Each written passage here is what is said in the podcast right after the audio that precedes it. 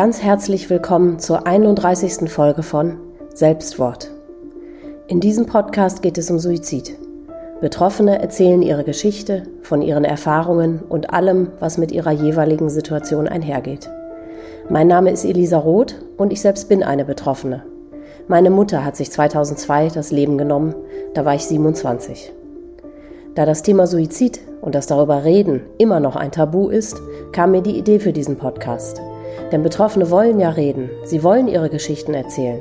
Und das sollen sie, laut und deutlich und für alle hörbar. Vor einer ganzen Weile hat mich folgende E-Mail erreicht. Liebe Elisa, zunächst möchte ich dir sagen, dass mir der Verlust deiner Mutter sehr leid tut. Ich bin Anne und vor neuneinhalb Jahren habe ich meinen älteren Bruder durch Suizid verloren, als ich gerade 26 war.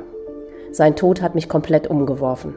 Er muss eine Depression gehabt haben, von der wir alle nichts wussten, und das war für mich schlimmer als der Suizid selbst. Da es für Geschwister generell sehr wenig Hilfsangebote gibt, habe ich vor drei Jahren bei dem Verein Leben ohne dich e.V. eine Selbsthilfegruppe für Geschwister gegründet. Deinen Podcast finde ich großartig und empfehle ihn auch immer wieder weiter. Solltest du Interesse an einem Gespräch haben, stehe ich gern zur Verfügung. Viele Grüße und alles Gute, Anne. Bevor ihr nun unser Gespräch hört, möchte ich alle Zuhörer nochmal eindringlich bitten, vorab Folge 0 anzuhören. Darin gehe ich auf alle Gefahren, die dieser Podcast mit sich bringt, ein.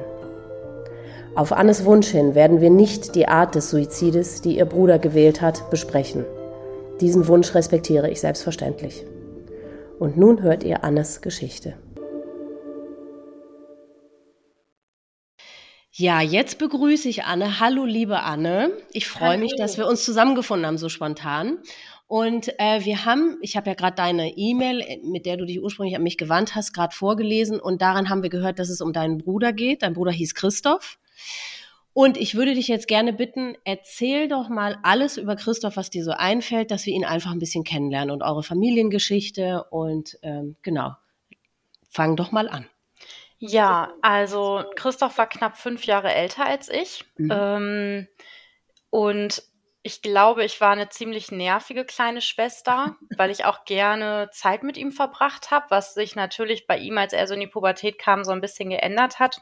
Mhm. Und äh, als ich dann so 14 war, fing das dann so an, dass er mich mit seinen Freunden mitgenommen hat, irgendwie in die Disco, ähm, wow, ist aber ja auch nicht, macht ja auch nicht jeder große Bruder, ne? Nee, genau. Und das war auch ein Riesenglück für mich, weil ja. ich dann nämlich auch länger wegbleiben durfte. Mit ah. meinen Freunden durfte ich nämlich nicht so lange wegbleiben. Da hat meine Mutter sich immer Sorgen gemacht, aber mhm. scheinbar war mein Bruder vernünftig genug und seine Freunde auch, dass ich dann immer ähm, mitgehen durfte. Das war richtig cool. Mhm. Und dann habe ich auch so meine ersten Disco-Erfahrungen und so gesammelt. Und als ich 18 war, hatte ich da schon fast gar kein Interesse mehr dran, als ich dann endlich durfte. Und äh, ja, wir haben viel zusammen gemacht. Ähm, dadurch, Schön. dass die eine Freundin von ihm eine jüngere Schwester hatte, die so alt war wie ich, ähm, mhm. ja, haben wir dann ganz viel irgendwie zusammen gemacht, weil die dann auch öfters mitgenommen wurde. Mhm. Und äh, ja, war wirklich so, dass wir viel an den Wochenenden zusammen unterwegs waren. Schön. Habt ihr noch mehr Geschwister oder war es nur ihr beiden? Nee, nur wir beide. Ja. Genau. Mhm. Und äh, ja, irgendwann war es so, dass Christoph dann auch so ein bisschen mit äh, in meinen Freundeskreis reingerutscht ist und dann mhm. auch ohne mich manchmal Sachen mit denen gemacht hat, was auch voll okay war, ja. äh, wenn ich irgendwie mal im Urlaub war oder so oder einfach was anderes vorhatte. Äh, wir haben super gerne Filme zusammen geguckt. Also wir waren total oft im Kino. Früher gab es noch diesen 5-Euro-Kinotag im äh, Cinemax, hieß das bei uns, mhm. äh, wo man hinfahren konnte. Und da waren wir fast immer im Kino, aber auch fast nur in Filmen, von denen er vorher die Rezension gelesen hat, ob die auch wirklich gut sind oder nicht. Mhm. Oder wenn ich lange genug genervt habe, dass ich den oder den Film gerne hm. gucken würde, äh, wir waren fast, also fast jede Woche irgendwie im Kino. Das war Schön. richtig cool. Also Der hat auch mhm. DVDs gesammelt, da habe ich auch noch ganz viele von. Mhm. Dann war ja zwischendurch nicht ganz klar, ob sich diese Blu-rays durchsetzen mhm. oder äh, HDs. Also hatten wir dann beides und hatten auch für beides Spieler und ja, total verrückt irgendwie. Ja. Ähm, ansonsten war der eigentlich eine richtige Leseratte. Ja. Ich würde sagen, auch eher so ein bisschen Stubenhocker. Also Äh, wenn wir zum Beispiel Strandurlaub gemacht haben mit der Familie, ist der auch ungern irgendwie ins Wasser gegangen oder so. Da hatte der irgendwie gar keinen Spaß dran. Ich mhm. total. Mhm. Da waren wir ganz unterschiedlich. Mhm. Und ähm, in den letzten Jahren war es so, also wir haben beide noch zu Hause gewohnt, mhm. ähm, so in so einer Art WG-Leben würde ich es einfach nennen mit unseren Eltern. Also wir wurden da jetzt nicht irgendwie kontrolliert oder so, mhm. sondern haben einfach ja wie in einer WG eigentlich da gewohnt. Äh, und freitags waren wir immer die ersten beiden, die zu Hause waren und Christoph hat vorher immer Spaghetti Bolognese gekocht hm. und dann haben wir zusammen gegessen, bevor meine Eltern kamen und ja, haben schon mal überlegt, was so am Wochenende ansteht, äh, haben so den neuesten Klatsch und Tratsch aus dem Freundeskreis irgendwie ausgetauscht. Ähm, ja, das. Also eine richtig schöne Geschwisterbeziehung, also richtig eng und richtig schön, weil ich habe nämlich auch einen Bruder, den liebe ich natürlich heiß und innig, aber ehrlich gesagt, und wir sind nur anderthalb Jahre auseinander, aber wir haben eigentlich nie großartig was zusammen zu tun gehabt oder zusammen gemacht oder so. Deswegen, ich finde das immer wahnsinnig schön und rührend, wenn und fünf Jahre ist ja auch nicht nichts, ne? Der Alter. Das stimmt. Mhm. Und dass das trotzdem dann so eng und innig war, ich finde das total schön, ja. Das stimmt. Also ich fand mhm. das auch toll, weil ich mhm. auch dachte so, wenn äh, ja, wenn später unsere Eltern mal nicht mehr sind, dann sind ja. wir halt immer noch so da und ja. ja. Mhm dachte ich damals. Ja. Aber er war gleichbleibend, durchgehend charakterlich immer gleich. Also als Kind und dann auch als Teenie oder gab es irgendwie mal großartige Veränderungen oder so? Nee.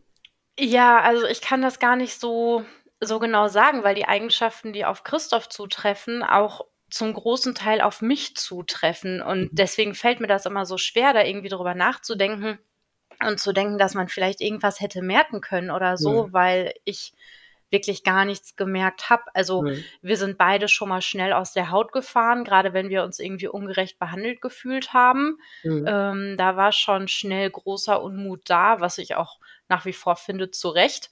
Ähm, da haben wir uns sehr schnell irgendwie mal aufgeregt. Also wir sind nie handgreiflich geworden oder mhm. so, aber wir konnten uns schon gut aufregen.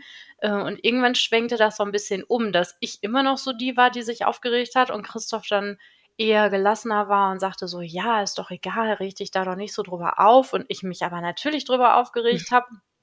ähm, ja, und es gab so Zeiten, wo ich dann viel alleine mit seinen Freunden unterwegs war, weil er einfach nicht so Lust hatte, wegzugehen, was mhm. ich jetzt auch im Nachhinein immer noch nicht seltsam finde, weil ja. ich auch Phasen habe an, also da sitze ich auch lieber zu Hause. Ja. Also jetzt die letzten zwei Jahre ja sowieso, aber vorher mhm. auch. Also ich weiß nicht, wie oft ich mit einer Freundin, wenn wir zu einer bestimmten Party gehen wollten, die nur einmal im Monat ist, äh, wie oft wir die verschoben haben, weil wir gesagt haben, so, nee, eigentlich haben wir heute gar keine Lust so ja. äh, und wollen lieber zu Hause bleiben. Deswegen fand ich das auch nie seltsam. Nee. Mhm. Also eine ganz normale Phase, hätte ja. ich gesagt. Man hat mhm. mal mehr Lust, mal weniger Lust und er hatte ja. dann halt eine Zeit lang weniger Lust, was ich auch nicht schlimm fand. Ja. Und durch die Schule ist er so durchmarschiert und hat er äh, danach eine Ausbildung gemacht oder studiert oder wie war da sein ähm, Ja, der war so ein richtiger Überflieger, würde ich mal fast sagen. Also mhm. der musste fast gar nicht lernen. Mhm. Sehr zum Nachteil für mich, weil ich auf derselben Schule war mhm. und äh, die Lehrer, glaube ich, immer so die Vergleiche gezogen haben. Mhm. Äh, und ich sehr, na, ich war nicht schlecht, ich war halt einfach super faul. faul und unmotiviert. Mir hat das da gar keinen Spaß gemacht. Ich glaube, ich wäre auf auf einer anderen Schule mit kreativeren Sachen, glaube ich, besser aufgehoben gewesen. Die war sehr naturwissenschaftlich angehaucht. Mhm. Ähm, der hat dann auch ein sehr, sehr gutes Abi gemacht, ohne mhm. viel dafür zu tun. Mhm. Also der musste fast gar nichts dafür tun. Das hm. fand ich halt auch immer sehr ungerecht. Ja. Und danach hat er dann angefangen, äh, angewandte Informatik zu studieren. Ui. Genau. Und, und ist aber nach wie vor zu Hause wohnen geblieben, hast du gesagt. Er hat genau. Bis zum Schluss, und da war er ja schon, wie alt war er am, am Schluss? Mm, ja, ist mit fast 31 gestorben. 31, ja, das ist ja aber eine lange mhm. Zeit, dann noch zu Hause zu wohnen. Ja, genau. Mhm. Ja. Gab es dafür also, irgendeinen Grund oder es war einfach, weil es schön war und bequem war? Oder? Mm, also für meine Eltern war es nie ein Problem und dadurch, ja. dass wir ja auch nicht wie Kinder zu Hause gewohnt haben, sondern wirklich eher wie in einer WG, ja. ähm, war es halt relativ entspannt und unsere Eltern haben immer gesagt, wir müssen nicht so früh ausziehen, wir sollen lieber gucken, dass wenn wir ausziehen, wir uns das dann auch tatsächlich leisten können. Mhm.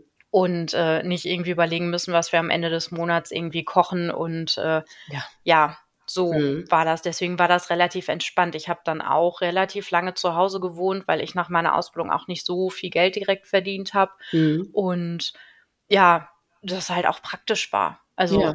man musste halt ganz viele Sachen erstmal nicht anschaffen und dadurch, ja, dass man da ja gelebt hat, ähm, wie mit ja, anderen Leuten zusammen, sage ich mhm. jetzt mal, ohne das kleinreden zu wollen, äh, mhm. ja, war das halt echt praktisch einfach. Ja, klar. Mhm. Ja, und ja. bei meinem Bruder hat es mich schon so ein bisschen gewundert, weil ich dachte so, ja, jetzt ist er ja schon so viele Jahre fertig mit dem Studium.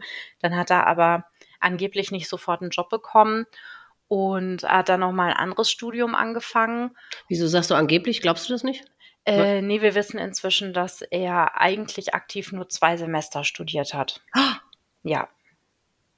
Ah, das kommt aber erst später. Also hat sich äh, nach, nach seinem Tod ist das alles rausgekommen. Ähm, also er war vermisst am Anfang. Ach so, okay. Und, genau. Ja, sorry, ich wollte nicht vorgreifen. Ja, ja. lass es chronologisch bleiben. Genau. Ähm, okay, also ja, ja, er hat gesagt, er hat keinen Job gefunden und dann hat er ein anderes Studium noch angefangen. Genau. Mhm. Was hat ja. er da studiert? Ähm, ja, äh, ist ja egal. Er hat dann nochmal studiert. Und hat er das genau. dann auch abgeschlossen? Ähm, angeblich ja. Ja. Ja, okay. genau. Und danach sollte er dann diesen Job anfangen. Den er mit dem neuen Studium. Äh, genau. Ja, okay, verstehe. Ja. Okay, das hat er euch also alles. Elektrotechnik. Ja. War okay. das andere Studium, genau. Ähm, genau, also er sollte diesen Job anfangen im mhm. Oktober. Ja. Und das war ein projektbezogener Job. Ja. Und dann wurde dieses Projekt, bei dem er beteiligt sein sollte, nochmal verschoben um okay. zwei Wochen. Hm. Da haben wir uns auch nichts bei gedacht, weil ich wusste von Freunden, dass das so sein kann. Ja. Also, dass dann einfach der Start nochmal verschoben wird. Gerade hm. wenn man vorher noch nicht beschäftigt war, war es dann ja für die Firma zumindest nicht so das Problem. Mhm. Genau, und dann war es so, dass Christoph ähm, den ersten Arbeitstag da hatte und morgens wohl auch das Haus verlassen hat. Das weiß ich nicht, weil ich ihn da nicht mehr gesehen habe. Mhm. Äh, meine Mutter hat ihn nachmittags nochmal gesehen und der erste Tag wäre wohl auch sehr gut gewesen. Und hat sie auch gefragt, ob er seinen Arbeitsvertrag hat und so. Ja, ähm, den äh, hätte er, mhm. weil der den irgendwie erst vor Ort unterschrieben hat, aus welchem Grund auch immer. Ich weiß es gar nicht mehr. Mhm. Ähm, Genau, und ich weiß, dass ich eigentlich noch fragen wollte, wie wir das am nächsten Tag machen mit dem Bad, weil er mit den Öffentlichen fahren musste bis dahin, eine relativ große Strecke. Mhm. Ähm, ja, und irgendwie habe ich es dann gar nicht mehr geschafft und am nächsten Morgen habe ich nur gesehen, dass das Bett leer war. Mhm. Unsere Zimmer lagen gegenüber. Mhm. Und äh, ja, meine Mutter hat irgendwie gar nichts gesagt und ich musste dann auch kurz danach zur Arbeit. Mhm. Und als ich nachmittags nach Hause kam, war meine Tante da, die hat mit bei uns im Haus gewohnt, in der Wohnung oben drüber. Mhm. Ähm, und mein Vater war irgendwie auch da, der war sonst viel im Keller, der hat äh, viel gehandwerkt. Mhm. Ähm, da hat meine Mutter dann gesagt, so ja, wir, ähm, wir gehen jetzt gleich rüber zum Nachbarn, der ist Polizist. Und dann fragen die mal wegen einer vermissten Anzeige. Ich sage, ja, wie wegen einer vermissten Anzeige? Ja, äh, dann hat sie gesagt, der Christoph ist uns abhanden gekommen. Und sie ist zwar Deutschlehrerin, aber ich fand, das war eine ganz, also eine ganz seltsame Bezeichnung, ja. um zu sagen, dass jemand weg ist. Und da ja. habe ich direkt gedacht, so, okay, es muss irgendwas ganz Schlimmes passiert sein, weil, also, auch dass meine Mutter das so, also, dass Von überhaupt das direkt so ein Thema war, ja. ähm, war irgendwie komisch, andererseits auch nicht, weil wir schon, obwohl wir da sehr locker gewohnt haben, wir haben schon immer gesagt, wenn wir jetzt irgendwie mal ähm, am nächsten Tag den ganzen Tag irgendwie unterwegs sind oder so. Also wir haben mhm. das schon kommuniziert, einfach auch damit sich ja keiner Sorgen macht. Da ja. wohnen ja noch drei Leute. So. Ja. Mhm. Ähm, genau, und dann habe ich gefragt, was los ist. Und dann hat sie gesagt, ja, der Christoph wäre weg. Und dann habe ich gesagt, ja, wie, der ist weg, ob sie den versucht hätten, mal anzurufen oder so. Damals hatte, äh, war ja WhatsApp gerade so im Kommen und mein mhm. Bruder hatte das nicht äh, weil ihm das zu, ähm, zu heikel war mit Datenraub und sowas. Ja. Da war der immer sehr, sehr streng. Also haben wir immer nur SMS geschickt oder telefoniert. Ja. Und ähm, ja, dann hat sie gesagt, dass die ähm, das Gefühl hatte, dass er am Abend vorher schon gar nicht mehr nach Hause gekommen ist. Also das Bett war auch unberührt. Okay. Ähm, und dann hätten die bei der Firma angerufen und da wird man ihn nicht kennen. Und dann habe ich gesagt, na ja, gut, aber das heißt ja nichts, weil ähm, eigentlich äh, ja, wenn das ein großes Unternehmen ist, dann heißt es ja nicht, dass er unbedingt direkt am ersten Tag richtig eingepflegt ist, je nachdem, ja. wie das da so läuft. Ja. ja, und dann hat meine Mutter aber gesagt, dass die dieser Standort, den er genannt hat, davon gab es zwei in der Stadt, mhm. ähm, dass der gar nicht mehr geöffnet wäre. Der wäre geschlossen worden, einige ja. Zeit vorher. Das wussten Aha. wir dann halt. Ja, und da fing es dann an, dass wir uns wirklich Sorgen gemacht haben. Aber wie ist sie denn überhaupt, wieso sind sie denn überhaupt so skeptisch oder so misstrauisch geworden? Weil ich meine, der war ja ein erwachsener Mann und äh, dass sie so, ich meine, gut, dann ist er halt mal nachts nicht nach Hause gekommen. Da wird er ja irgendwie dann ähm, vielleicht von da aus, wo auch immer ihr geglaubt hätte, dass er gewesen ist, von da aus zur Arbeit gegangen sind, dass sie so schnell so misstrauisch geworden ist äh, und da dann angerufen hat. Das ist ja, ja fand ich, also habe ich auch erst gedacht im ersten Moment, dass es vielleicht ein bisschen übertrieben wäre, direkt beim Betrieb anzurufen. Mhm. Ähm, das war aber so, dass Christoph überhaupt nicht gerne irgendwo übernachtet hat. Also der war mhm. so ein richtiger Monk, einfach nur im eigenen Bett schlafen ja. und direkt die eigenen Sachen am nächsten Morgen zur Verfügung mhm. äh, zu haben und so. Also da war der schon, ähm, ja, schon wirklich eigen. so ein kleiner mhm. Monk, genau, mhm. sehr, sehr eigen. Äh, deswegen war eigentlich ganz klar, dass der nirgendwo übernachtet hat. So. Ähm, der wollte mit einem Freund ins Kino, hat er erzählt. Mhm. Und vielleicht vorher noch in die Cocktailbar gehen mhm. und einen Cocktail trinken. Da waren wir häufig oder ja, mhm. sehr, sehr oft. Ähm, ja, und deswegen war das irgendwie ausgeschlossen. So, und dann haben wir und gedacht. Ich wusste, okay, dass er sich nicht mit dem Freund getroffen hatte. Ähm, ja, das haben wir dann auch ziemlich schnell rausgefunden. Ja. Auch, dass er nicht an dem Abend in der Bar war. Okay. Ähm, Genau. Und ja, dann haben wir, dann haben wir mit dem Nachbarn gesprochen oder meine Eltern. Ähm, und ja, der hat dann auch gesagt, dass selbst er das ganz untypisch findet, obwohl hm. er Christopher jetzt nicht so gut kennt. Hm. Ja, und dann hat er quasi schon alles für die Vermisstenanzeige vorbereitet. Ähm, die ist dann am nächsten Tag quasi, ja, freigeschaltet worden. Ja. Ähm, und am nächsten Tag hat dann jemand bei uns angeklingelt, also es war dann ein Mittwoch, ähm, weil jemand von Six da war, die wollten gerne ein Auto abholen. Das hätte Christoph gemietet. Ja, und dann hat mein Vater gesagt, er wüsste nicht, wo das Auto ist und dass Christoph halt vermisst ist. Und dann haben die gesagt, da müssten sie ihn anzeigen wegen Unterschlagung. Und dann hat mein Vater gesagt, ja, bitte, ähm, das wird uns sehr gelegen kommen. Ja. Ja, leider war das ein Auto, was er hatte, was kein GPS hatte. Also konnte man ihn darüber auch nicht orten. Ja. Und dann haben die eine Handyortung gemacht. Ich weiß gar nicht mehr, in was für einem Zeitraum der, also die ganze Zeit ist so ein bisschen verschwommen. Mhm. Ähm, genau, und dann haben die ihn in der Eifel geortet. Äh, in einem Ort, den wir aber nicht kannten. ja, schon so zwei bis drei Stunden Fahrt. Ach, ja. ja. Also schon ein ganz schönes Stück. Ja. Genau. Ja. Und was habt ihr gedacht? Was habt ihr gedacht, der hatte einen Unfall? Was habt ihr gedacht? Weil wenn ihr nichts vermutet habt, nichts von der Depression gemerkt habt, nichts, habt ihr dahingehend in die Richtung Angst gehabt? Äh, gar nicht. Nee. Also für uns war wirklich, entweder ist der durch einen ganz doofen Zufall ermordet worden, ja. verprügelt worden, hilflos irgendwo im Krankenhaus, mhm. hatte einen Unfall, konnte sich nicht ausweisen, irgendwas. Ja. Ähm, also Suizid stand wirklich gar nicht auf dem Plan, die ganze Zeit nicht, bei niemandem, auch nicht aus dem Freundeskreis oder so. Wir haben dann immer gesagt, so ja, der ist, ähm, also der ist vermisst gemeldet und auch als Suizid gefährdet, aber das muss so sein, äh, mhm. weil sonst halt nicht gesucht wird. Aber ja. das ist ja Quatsch und jeder immer, ja, das ist Quatsch. Ja. Also wirklich niemand hat damit gerechnet. Ja. Ähm, dann hatten wir zwischendurch sehr große Sorge, weil zufällig zur selben Zeit ein Autounfall war, wo ein junger Mann in das Auto einer Familie reingefahren ist, Ach. wohl auch um sich das Leben zu nehmen. Ja. Da hatten wir richtig Panik, weil das auch in der Ecke war. Äh, das war Gott sei Dank nicht. Mhm. Ähm, ja, und dann haben die nach ein paar Tagen nochmal eine Handyortung gemacht. Und dann war klar, dass, ähm, ja, dass das Handy nicht mehr bewegt wurde oder also ja. er sich nicht mehr bewegt hat und mhm. es wahrscheinlich dann ausgestellt wurde oder der Akku einfach leer war. Ja. Dann wurde überlegt, was man noch machen kann. Ähm, kurz danach war eine Folge Aktenzeichen XY.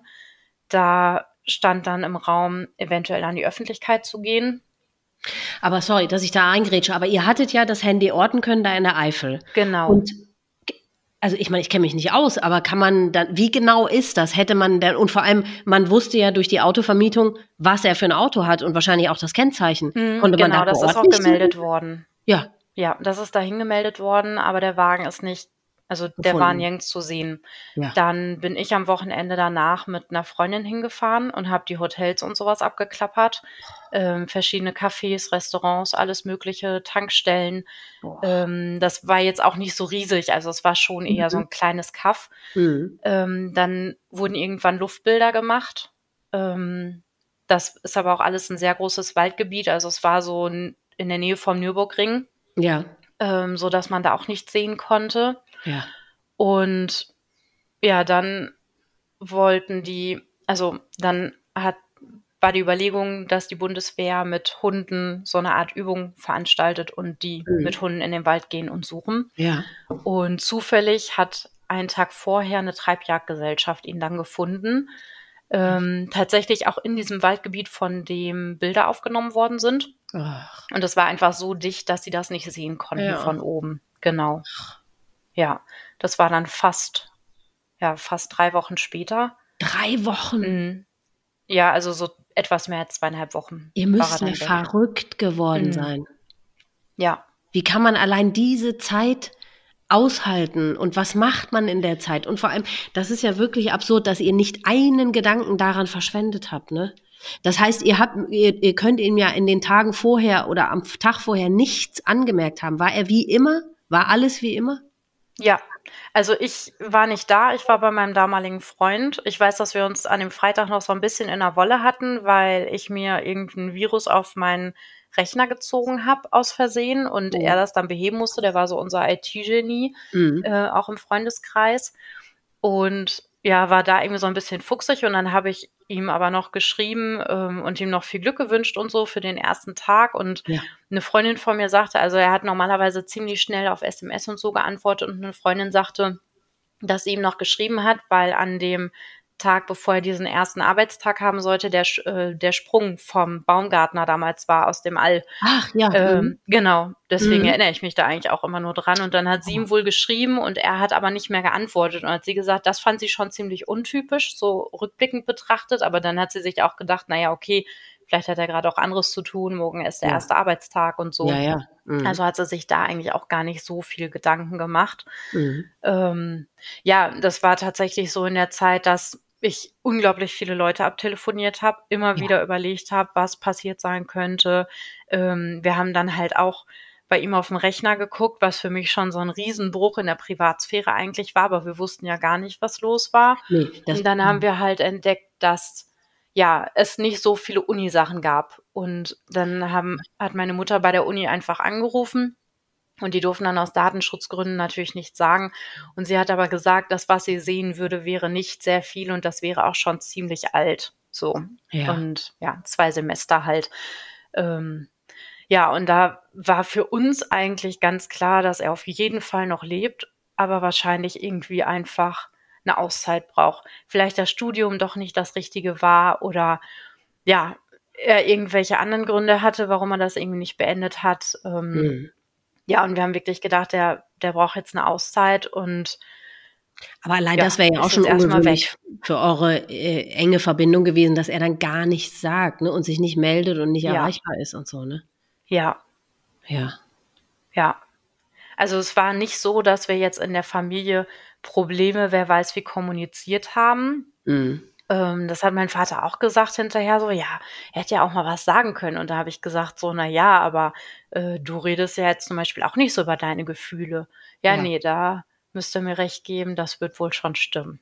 Ja, ja. und dann habe ich gesagt, ja, woher sollen wir es denn dann haben? Hm? Ja. Boah. Ja, und wie habt ihr es dann erfahren? Von der Polizei oder von dieser, wenn diese Jagdgesellschaft ihn da gefunden? Ja, die haben gesagt, da würde jemand im Auto liegen äh, und haben das Kennzeichen durchgegeben und dann wussten die schon Bescheid.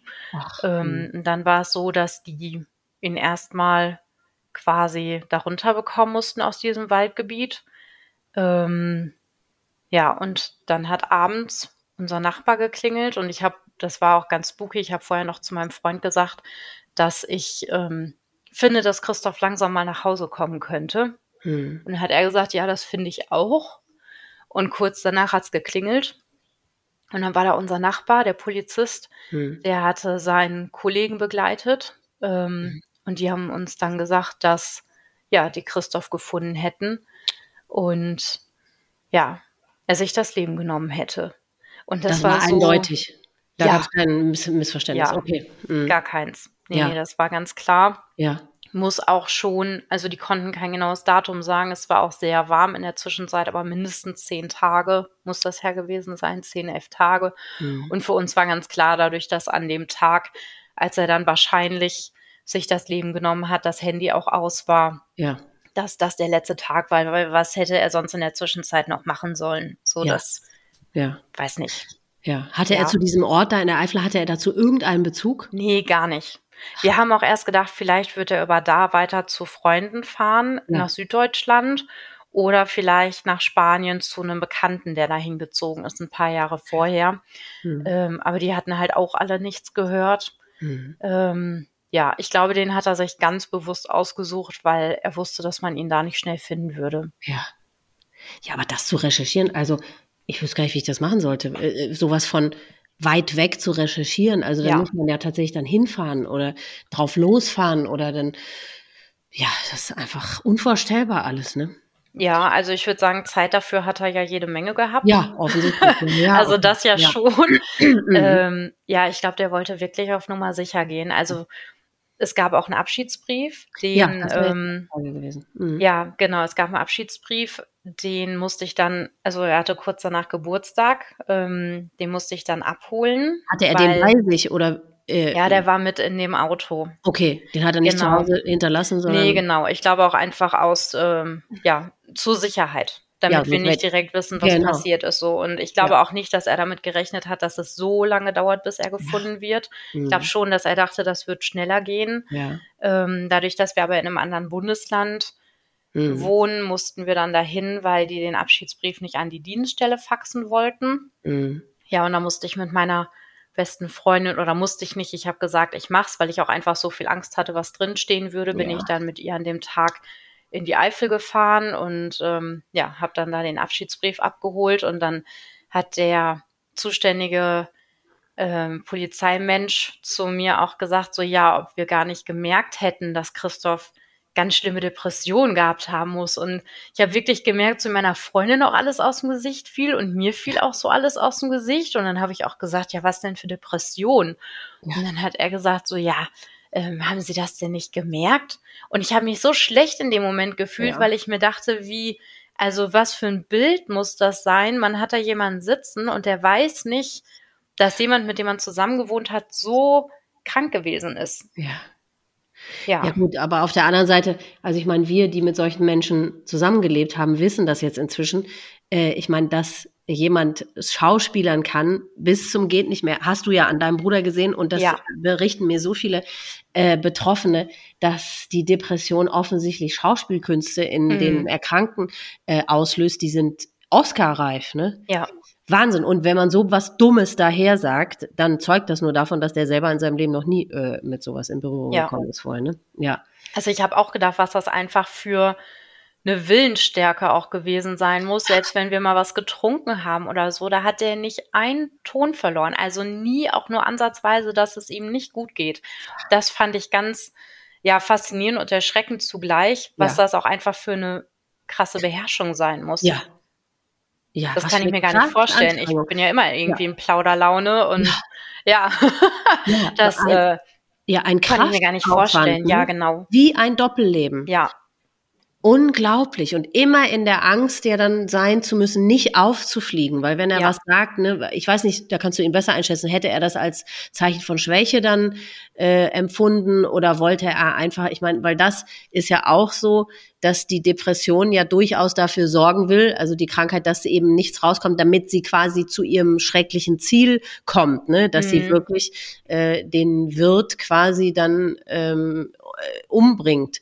Äh, Und deswegen, glaube ich, ist das bei vielen, ne, dass wirklich nichts nach außen dringt. Aber das ist doch, ich denke auch mal, was muss das für ein Leben sein? Unerträglich. Ja, ich, also ich habe auch gar nicht lange so diese Schuldfrage irgendwie gehabt oder Nee. dieses, warum hast Gut. du uns das angetan, weil wir wirklich diesen Brief gelesen haben und das tat mir so leid, weil er wirklich ganz klar geschrieben hat, dass das so mit der Pubertät anfing und dass er auch wusste, dass er was hätte sagen können, aber halt auch nicht wollte. Und dass er eigentlich schon sein halbes Leben mit dem Gedanken gespielt hat, sich das Leben zu nehmen. Und das eigentlich nur nicht gemacht hat, weil er Angst hatte, dass es schief geht. So. Ja, und jetzt aber einfach nicht mehr könnte und ja. Aber was hat das mit euch gemacht? Überhaupt diese allererste Information, euer Bruder, Sohn hat sich das Leben genommen. Was hat das, was habt ihr gedacht in dem Moment, wenn das so aus dem Nichts kam? Also wenn das nicht unser Nachbar gesagt hätte, hätte ich es nicht geglaubt. Ja, jetzt gesagt, ist ein Dann Versehen. hätte ich gesagt, das ist ja. irgendein Fake. Äh, ja. Da hätte ich wirklich an den schlechtesten Krimi gedacht, dass ja. er irgendwie, keine Ahnung, jemanden gefunden hat, der vielleicht wirklich sterben möchte und mhm. ähnlich aussieht. Und ja. ja. wenn man ein paar Wochen wartet, dann sieht man ja vielleicht auch ein bisschen anders ja. aus. Es war ja auch sehr mhm. warm in der Zwischenzeit und ja. da hätte ich wirklich gedacht, dass der einfach mit irgendjemandem die Rollen getauscht hat und über alle Berge ist. So, ja. Ja.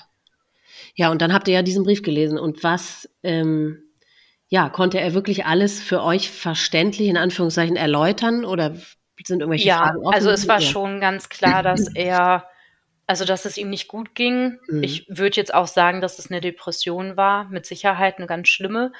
Ja. Ähm, Vor allem, wenn er sagt, dass er seit, seit der Pubertät schon ja. sich mit den Gedanken äh, trägt. Ne? Ja, und das war eigentlich auch für mich das Schlimmste dabei, ja.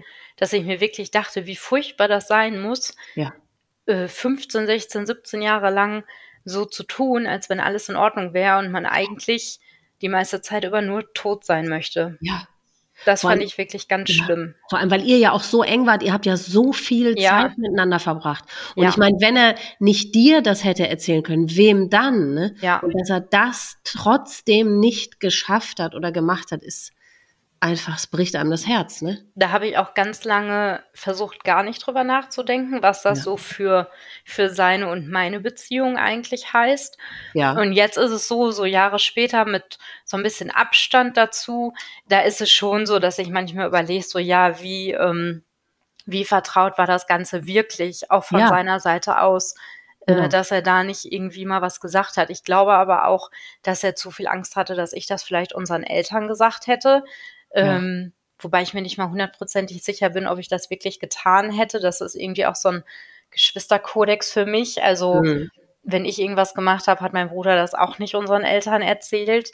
Mhm. Ähm, ja, aber da, da hatte ich auch immer wieder mal so ein bisschen ran zu knacken, dass ich mir dachte, was heißt das eigentlich für unsere Beziehung? Wie ehrlich ja. war die eigentlich? Also genau. Vor allem von seiner Seite aus.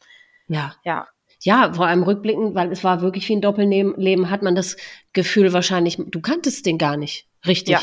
wie du dein genau. ganzes Leben lang gedacht hast. Ja. Wahnsinn. Mhm. Ja. Und wie ging es dann weiter? Also dann hattet ihr diesen Brief und ja, ich meine, ihr wusstet ja, okay, er hat ihn geschrieben, es war wahrscheinlich seine Handschrift, also genau. deswegen mhm. wusstet ihr, es ist wirklich echt. Ja. Ja. Hattest du dich in deinem Leben vorher jemals mit dem Thema Depressionen irgendwie auseinandergesetzt, beschäftigt? Hattest du Berührung mm. mit dem Thema? Also nicht direkt als mhm. Bezeichnung Depression, aber ich hatte selber in der Pubertät mal eine Zeit, wo es mir nicht so gut ging. Ja. Ähm, das hätte ich aber nicht als Depression bezeichnet. Wahrscheinlich mhm. war es eine. Mhm. So, das könnte schon sein, eine leichte mhm. äh, oder so eine Pubertätsverstimmung oder so. Ich weiß nicht, wie man es nennen möchte. Ja. Ähm, aber bis dahin hatte ich noch gar keine Berührungspunkte damit. Nee. Das heißt, man, man, äh, weil bei mir war es genauso. Ähm, man, dadurch, dass man ja überhaupt nichts weiß über die Krankheit, begreift man ja wirklich einfach nichts. Ja. Also man begreift es einfach nie. Gut, man kann es, man wird es, egal wie viel man weiß, man wird es nie begreifen können, wenn man eine einigermaßen gesunde Seele hat. Ne? Aber wenn man wirklich noch nie mit diesem Thema in Berührung gekommen ist, ich, ich spreche auch mit Betroffenen, wo wirklich äh, der Angehörige oder die Angehörige schwer krank war, jahrelang und die haben alles getan, die haben die begleitet, die waren wirklich quasi äh, voll mit da drin und mhm. eingeweiht und alles. Äh, und trotzdem kam es dann für die äh, mhm. ja aus, ne, also völlig unvorbereitet. Aber jemand, der noch nie sich damit beschäftigt hat und das und einfach nicht im Bilde war, das ist ja ja, versuch mal das in Worte zu fassen, wie, wie ihr oder wie du dich gefühlt hast. Das ist ja, als wärst du mit dem Auto mit 180 Sachen vor die Wand gefahren, ne? So, irgendwie hat unser Internet gerade ein bisschen schlapp gemacht, deswegen ähm, war Anne kurz abgebrochen. Ich hatte äh, geendet mit der, oder meine letzte Frage war, wie war das für dich in dem Moment? Äh, ich hatte gesagt, du, es ist ja wie, als wenn du mit 180 Sachen vor die Wand fährst. Genau, ja. schreib nochmal, wie du dich, wie das einfach war für dich. Also ich hatte schon das Gefühl, dass die Leute uns das nicht geglaubt haben, dass ja. wir nichts gemerkt haben. Ja. Ähm, ich habe auch jetzt immer noch das Gefühl, zehn Jahre später oder fast zehn Jahre später, dass Depressionen auch immer noch irgendwie gesellschaftlich absolut nicht anerkannt sind. Ist so. Ähm, ja. Wenn es einmal nicht so gut geht, ja, dann geht es einem nicht so gut, aber direkt von Depressionen zu sprechen und so, das ist, ja, ich habe das Gefühl, das ist gesellschaftlich gar nicht anerkannt. Nee. Ähm, und auch da hatte ich das Gefühl, nachdem Christoph gestorben ist, dass zwar jeder das selber nicht vermutet hat, aber trotzdem irgendwie uns so eine Schuld zugeschustert wurde, obwohl mhm. niemand was gesagt hat, glaube ich trotzdem, dass das bestimmt der ein oder andere dachte. Deswegen und ist das Ganze ja auch so ein Tabu, weil ich meine, die einhellige Meinung ist ja, meine Güte, der hätte sich ja auch nur zusammenreißen müssen, dann wäre es ihm ja auch besser gegangen. Oder genau. eben dieses, dass man von außen einen Einfluss darauf hat. Deswegen ist mir ja immer so wichtig, dass man den Leuten da draußen verständlich macht, es, es ist eine Krankheit und du ja. sagst ja auch nicht zu jemandem, der Krebs hat, jetzt reiß dich mal zusammen, dann geht's dir auch schon wieder gut. Oder ja. dir als Schwester, der einen Bruder, sagen wir mal, mit Krebs hat, da sagt ja auch keiner zu dir, ja, wieso, da hättest du dem doch helfen können oder helfen ja. müssen. Ja, es ist einfach Quatsch, weil es eine tödliche Krankheit ist, ne? Genau. Ja. Ja, also ich, ähm, ja, ich hatte das Gefühl, dass uns das nicht so richtig, ja, was heißt abgekauft wurde. Also mhm. ich glaube, uns haben das einige nicht geglaubt und ich habe mich dann irgendwann da auch mal mit einem Freund drüber unterhalten, als ich ausgezogen bin. Mit dem habe ich bei mir zu Hause den Boden verlegt, der hat mir dabei geholfen. Und dann haben wir uns da auch drüber unterhalten. Der kannte Christoph auch und der Bruder auch. Mit denen waren wir auch manchmal zusammen irgendwie äh, da in der Cocktailbar. Die waren da auch viel ähm, und Christoph mit denen auch zusammen. Und dann habe ich auch gesagt, dass ich manchmal den Eindruck habe, dass Leute uns das nicht glauben. Und er hat dann auch zu mir ganz klar gesagt, ja, also er denkt auch, wenn man nicht möchte, dass Leute was merken, dann merkt man auch nichts. So. Und ich fand das richtig gut, was er gesagt hat, mhm. ähm, weil ich das erste Mal das Gefühl hatte, dass ich so wirklich verstanden werde, was das angeht. Mhm. Und ja, wurde quasi auf traurige Weise auch nochmal bestätigt, weil der sich ein paar Wochen nach unserem Gespräch auch das Leben genommen hat. Ach. Das war so anderthalb Jahre später ungefähr. Ähm, genau, und da war für mich so der Punkt, das war für mich, also es war natürlich todtraurig und gleichzeitig hatte ich so eine innerliche Erleichterung, weil ich diese Bestätigung hatte, weil ich mir dachte, da wäre eigentlich der optimale Zeitpunkt auch für ja. ihn gewesen, was zu sagen. Und er hat nichts gesagt. Und dann dachte ich mir, ja, und Boah. genau so ist es. Also man kann es halt einfach nicht merken, wenn jemand versucht, das so gut zu verstecken. Und das war bei ihm halt auch der Fall. Und das war für mich wirklich so ein, so ein Drehpunkt, wo ich dachte, ja, ich, ich hätte noch so viel aufpassen können ja. vorher. Ich hätte nichts merken können. Ja. Niemand ich, von uns. Nee. Und ich glaube, das ist wirklich eine ganz, ganz große, schlimme, schlimme Tücke dieser Krankheit, dass, weil ich hätte tatsächlich das niemals für möglich gehalten. Du, dass jemand, dem es so schlecht geht, dem geht so schlecht, dass der nicht mehr leben will, und zwar ja. seit vielen, vielen Jahren, dass der trotzdem in der Lage ist, das so zu verbergen, dass man ihm nichts anmerkt. Selbst die Menschen, die ihn auswendig kennen, so wie du, ja. hätte ich niemals für möglich gehalten. Und das ist doch so tückisch. Also ja. Äh, furchtbar geht's ja gar nicht, ne? Ja, was eine Krankheit machen kann. Ja. Also hattest du irgendwie mal eine Art von Wut auf deinen Bruder, dass er, weil das ist ja eine Art von Betrug, also man kommt sich ja betrogen vor, wenn einer einen die ganze Zeit so anlügt, ne? Oder einem was Ja, vormacht. eigentlich war ich hauptsächlich traurig. Ja. Also traurig für ihn einfach, ja. dass er sich so lange gequält hat. Das fand ich eigentlich viel schlimmer. Ähm, ich war schon wütend, aber eher so zukunftsbezogen, weil mhm. wir eben keine anderen Geschwister mehr haben und ja. ich wusste, also ich war ja immer so die kleine Schwester, das heißt, Christoph hat sich eigentlich immer um ziemlich viel kümmern müssen, so. Mhm. Ähm, und ja, es war eigentlich, also für mich war immer klar, wenn mal irgendwas mit unseren Eltern ist, so das wuppen wir zusammen. Mhm. Und dann war es 2017 so, dass mein Vater sehr, sehr krank geworden ist. Der ist dann auch 2018 gestorben. Oh Gott, Den äh, Den haben wir beim mhm. Sterben begleitet. Ach. Und das war schon so, da war ich zwischendurch schon so ein bisschen angepisst, weil ähm, ja, ich halt viele Dinge machen musste, bei denen ich mir sicher war. Also ich habe die gerne gemacht, aber ich war mir ganz sicher, dass ich drei Viertel von den Sachen nicht hätte machen müssen, wenn Christoph noch gelebt hätte, ja. weil er sie dann einfach übernommen hätte. So mhm. wie zum Beispiel ähm, ja eine Patientenvollmacht oder mhm. eine Verfügung, solche mhm. Dinge. Die musste ich dann mit unterschreiben und Mhm. Das habe ich natürlich gemacht, aber es war ganz klar, wenn Christoph noch gelebt hätte, hätte der das machen müssen. Einfach ja. weil er der Ältere war und, in, und, ich glaube in den Augen meiner Eltern auch immer eher der Vernünftigere. Hm. Ja. Hm. Da war ich schon wütend, weil das ich mir schon dachte, das sind so Dinge, ja, und wenn eines Tages meine Mutter stirbt, dann stehe ich nicht alleine da, aber ich stehe halt ohne Christoph da. So und ja. muss mich dann um alles kümmern. Und das, hm. das ist was, das ja, hört sich jetzt doof an, aber das nehme ich eben schon krumm. So, dass er gestorben ja. ist, nicht.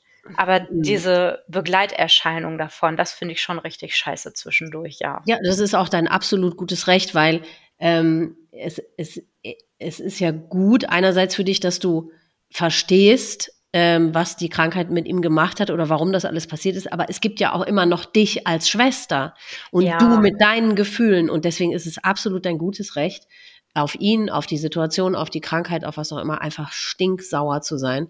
Äh, das ist auch gut, dass das oder wichtig, dass das, dass du das rauslässt, ne? Weil das, ich habe mir jahrelang verboten, Wut zu empfinden, weil ich immer dachte, ey, äh, äh, Erkrankte, denen es so schlecht geht, dass die nicht mehr leben wollen und diesen Schritt gehen, sich das Leben zu nehmen, auf die darf man ja nicht obendrein noch wütend sein, ne? Ja. Aber das kann ich voll nachempfinden. Ja. Das äh, ja geht mir auch auch heute noch manchmal ja. so, dass ich denke so, boah, dann habe ich gleichzeitig so ein schlechtes Gewissen, ja. weil ich denke, ich wäre so gerne so richtig sauer, aber irgendwie tut es mir dann auch gleichzeitig wieder so leid. Ja. ja. eben, weil die konnten einfach nichts dafür. Es kann genau. ja keiner was für eine Krankheit. Ne? Du bist ja auch auf niemanden sauer, der Krebs hat, ne? Ja. Mhm. Ja. Wie ging es dann direkt nachdem das, äh, nachdem er gefunden wurde, weiter? Ähm, er ist beerdigt worden, oder hat sich vorher die Frage gestellt, ob ihr ihn nochmal seht? Also meine Mutter hat ihn nochmal gesehen. Mhm. Ähm, der wurde dann aus der Eifel nach Hause überführt, mhm. ähm, nachdem er freigegeben wurde. Also er war vorher in der Rechtsmedizin und dadurch, mhm. dass Wochenende war, wurde dann natürlich auch nicht extra ein Staatsanwalt angerufen und so. Ähm, das hat sich dann so ein bisschen verschoben. Also alles hat sich irgendwie verschoben. Dann wollten wir gerne, dass ein Pastor, bei dem wir früher auch Kommunion hatten und so, die ähm, ja die äh, Rede im Prinzip hält. Der hatte dann aber schon andere angekündigte Beisetzungen, so dass sich das dann alles so ein bisschen verschoben hat. Und dadurch, dass wir auch eine Feuerbestattung hatten, mhm. ähm, hat sich das dann, also war das dann auch egal, sage ich mal in ja. Anführungsstrichen. Wir hatten da jetzt nicht so die Zeitnot. Mhm. Ähm, Christoph war es relativ egal, was, äh, was mit ihm passiert. Hat er das ähm, explizit geschrieben? ja, also mhm. er hat gesagt, er fände ähm, er fände irgendwas mit Feuer sehr nett so und dann war für uns auch klar, okay, dann gibt es eine Einäscherung, mhm. ähm, weil er auch, ja, er, er hat geschrieben, er fände irgendwas mit Feuer ganz nett, das hätte, also hätte ihn irgendwie schon immer fasziniert und vielleicht käme daher auch seine Leidenschaft zum Grillen.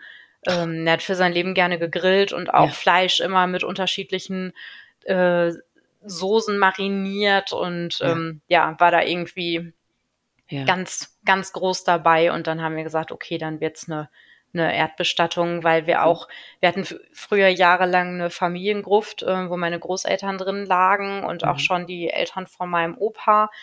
Ähm, ja, und das wurde kurz vorher eingeebnet.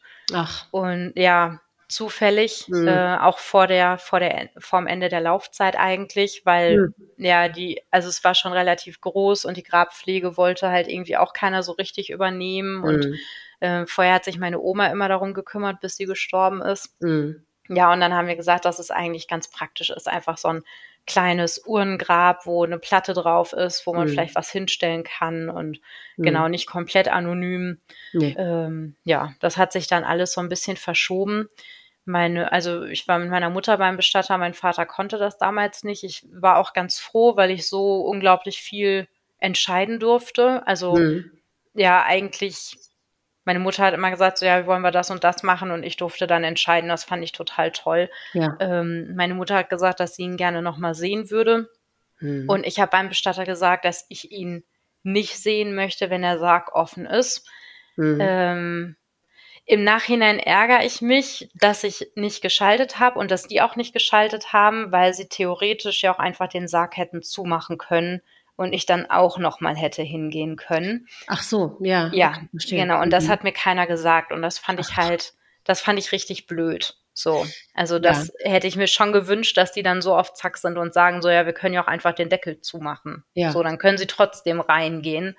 Ähm, ja. Genau, also ich war dann nicht mehr da, also nur beim Bestatter, aber nicht da und äh, ja, habe damals einen Fingerabdruck von Christoph nehmen lassen und habe mir dann mhm. so einen kleinen äh, Kettenanhänger mit seinem Fingerabdruck anfertigen oh. mhm. lassen. Genau, das fand ich auch richtig cool. Ja. Das habe ich auch gemacht, als mein Vater gestorben ist. Ähm, also das Schmuckstück noch nicht, aber den, äh, den an, also ja. den Fingerabdruck, den haben die genommen, weil da eben auch eine Einäscherung war. Und ja, ja ich gedacht habe, das ist irgendwie schön. So, das ja. bleibt halt einfach auch. Ja. Genau, und dadurch, dass sie den Fingerabdruck nehmen mussten, aus irgendeinem Grund mussten die den damals nehmen. Ich weiß nicht genau warum und hätten wohl unser Einverständnis gebraucht, äh, war ich mir dann auch ziemlich sicher, dass er halt wirklich, also dass das wirklich Christoph ist. Die haben ja damals mhm. auch bei uns zu Hause von der Kripo DNA-Proben und so mitgenommen. Ach, das war ja auch total surreal. Ja, die haben auch den, den PC mitgenommen, um zu gucken, ob die irgendwie was finden. Die waren auf dem Dachboden. Und das war damals auch so verrückt. Da habe ich zu meinem Vater gesagt, was haben die denn auf dem Dachboden gemacht? Und dann ja. sagte er zu mir, ja, die haben geguckt, ob er da vielleicht hängt, aber es ist ja Schwachsinn. Und ich dachte hm? mir auch so, ja, das ist totaler Schwachsinn. So, ja. und da habe ich auch wieder gedacht, so, ja, also, wie kommen die denn wirklich darauf, dass das Suizid sein könnte? Und hm ja, das hat sich halt so durchgezogen. Hm. Ja gut, die haben noch nicht, es gibt nichts, was die noch nicht erlebt haben, ne? Ja, das denke ich auch. Hm. Mhm. Boah, Wahnsinn. Wie war es denn für deine Mutter, ihn nochmal zu sehen? ist die froh darüber oder hat sie es bereut? Also sie hat das so genau gar nicht gesagt. Ich glaube, sie wollte auch auf Nummer sicher mhm. gehen, dass er das wirklich ist. Ähm, sie hat gesagt, mhm. dadurch, dass es ja noch mal so warm war zwischendurch, sah er schon ein bisschen anders aus, aber sie hätten es noch mal ganz gut hinbekommen. So, man hätte zwar gemerkt, dass er Sauerstoffmangel gehabt hat, weil mhm. die Fingernägel und so ein bisschen blau waren, mhm. aber ähm, ja, ansonsten hätte er eigentlich ausgesehen, als würde er schlafen.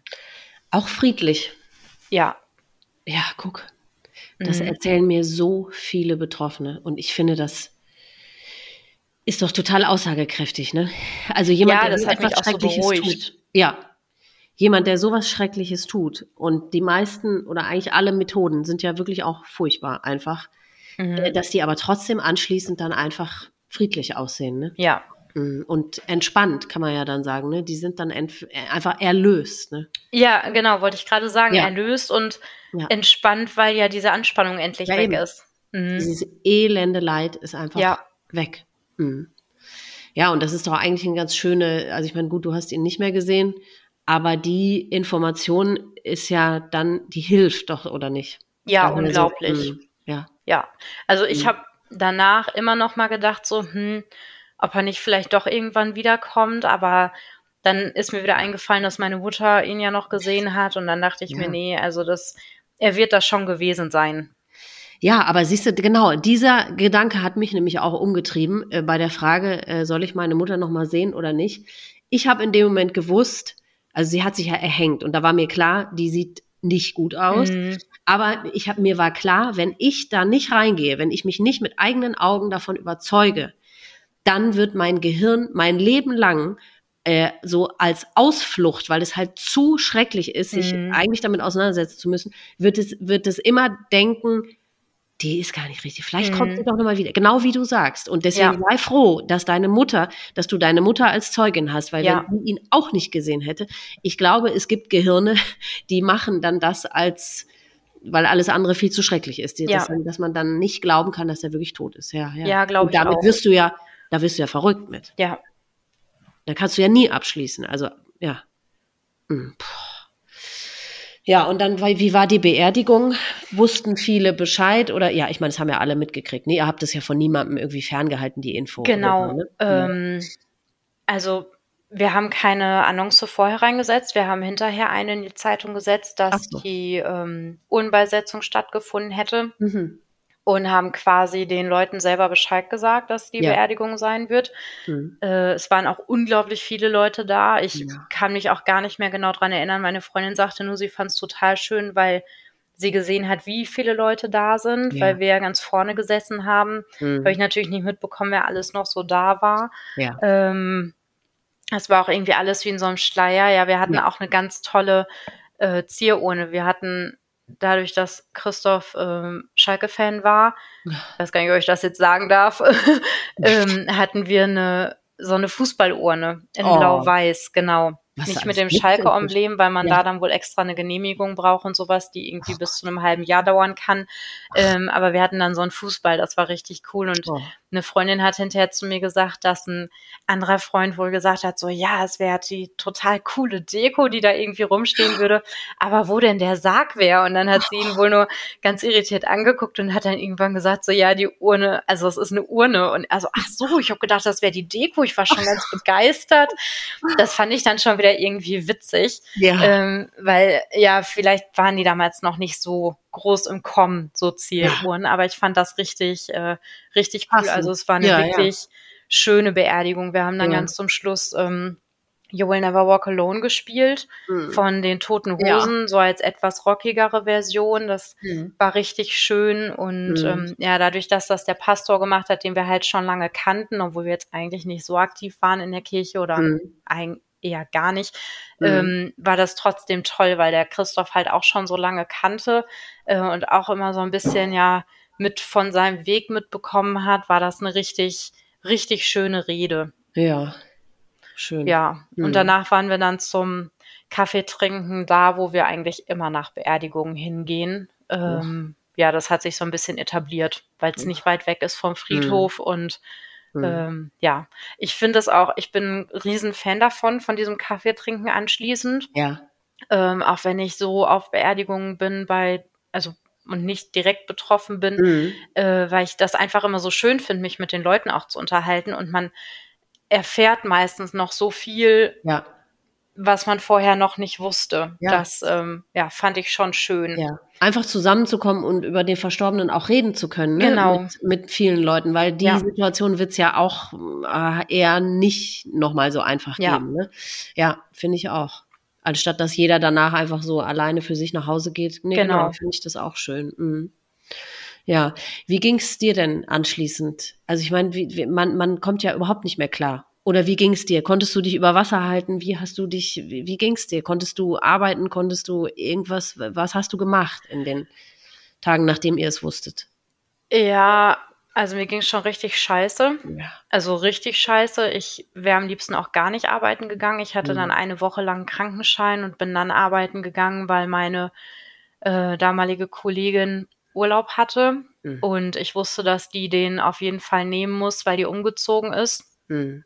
Und wir hatten leider eine Tätigkeit, die nur wir beide gemacht haben in dem mhm. Betrieb. Mhm. Das heißt, es musste jemand da sein, weil es um Entgeltabrechnungen ging und mhm. die Mitarbeiter mussten natürlich das Geld bekommen. Ja.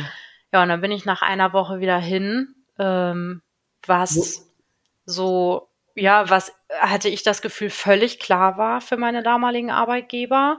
Der eine hatte auch eine andere Kollegin quasi ja, instruiert doch mal nachzufragen, wann ich denn wohl gedenke, wiederzukommen. Die ähm, wussten Bescheid, wie dein Bruder ja. zu gekommen ist? Ja. Ja, also ich hatte vorher schon gesagt, dass es ein familiäres Problem gibt und äh, ja, habe dann hinterher angerufen und gesagt, dass mein Bruder verstorben sei und äh, ja, das war dann. Äh, Aber auch wie? Also hast du gesagt, es waren Ja, so ich habe gesagt, dass er sich das Leben genommen ja, ja, hat. Okay. Mhm.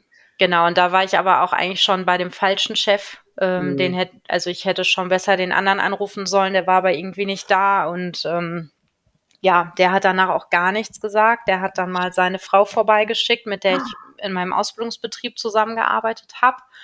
Ähm, ja, damit sie doch mal hört, wie es mir so geht, weil er nicht selber dazu in der Lage war, mal nachzufragen. Und das war auch ganz schlimm. Also ja. Mandanten von uns zum Beispiel haben eine Karte bekommen, wenn der Ehepartner oder so verstorben ist. Mhm. Ähm, ja, und wir Mitarbeiter haben nie eine Karte bekommen. Und das fand ich schon, wo ich mir dachte, wenn man doch weiß als Arbeitgeber, dass man nicht dazu in der Lage ist, jemandem sein Beileid in irgendeiner Form auszudrücken, ja. dann schicke ich doch erst recht eine Karte, damit es nicht so super peinlich ist. Ja. Das ja. ist diese endlose Hilflosigkeit. Oder glaubst du, das waren einfach Arschlöcher? Ähm, nee. Ja, ich glaube, der war eh sehr Och. empathielos. also so kann man das schon sagen. Okay. Der andere hat mich dann danach angesprochen, ähm, ein paar Tage nachdem ich wieder da war und hat mhm. gesagt, ja nicht, dass ich meinen würde, das wären so Eisklötze. Mhm. Ähm, wenn was wäre, dann, äh, dann könnte ich jederzeit zu denen kommen. Und dann habe ich ihm auch gesagt, so ja, zu ihnen könnte ich kommen, das ist schon klar. Mhm. Äh, und ich glaube, damit war auch alles okay. klar. So. Mhm ähm, ja, ich glaube, der eine, der war einfach so. Ja. Der konnte damit einfach so gar nichts anfangen, auch mal einigermaßen was Nettes zu sagen oder so. Auch mhm. als mein Vater gestorben ist, da war das so eine ähnliche Situation.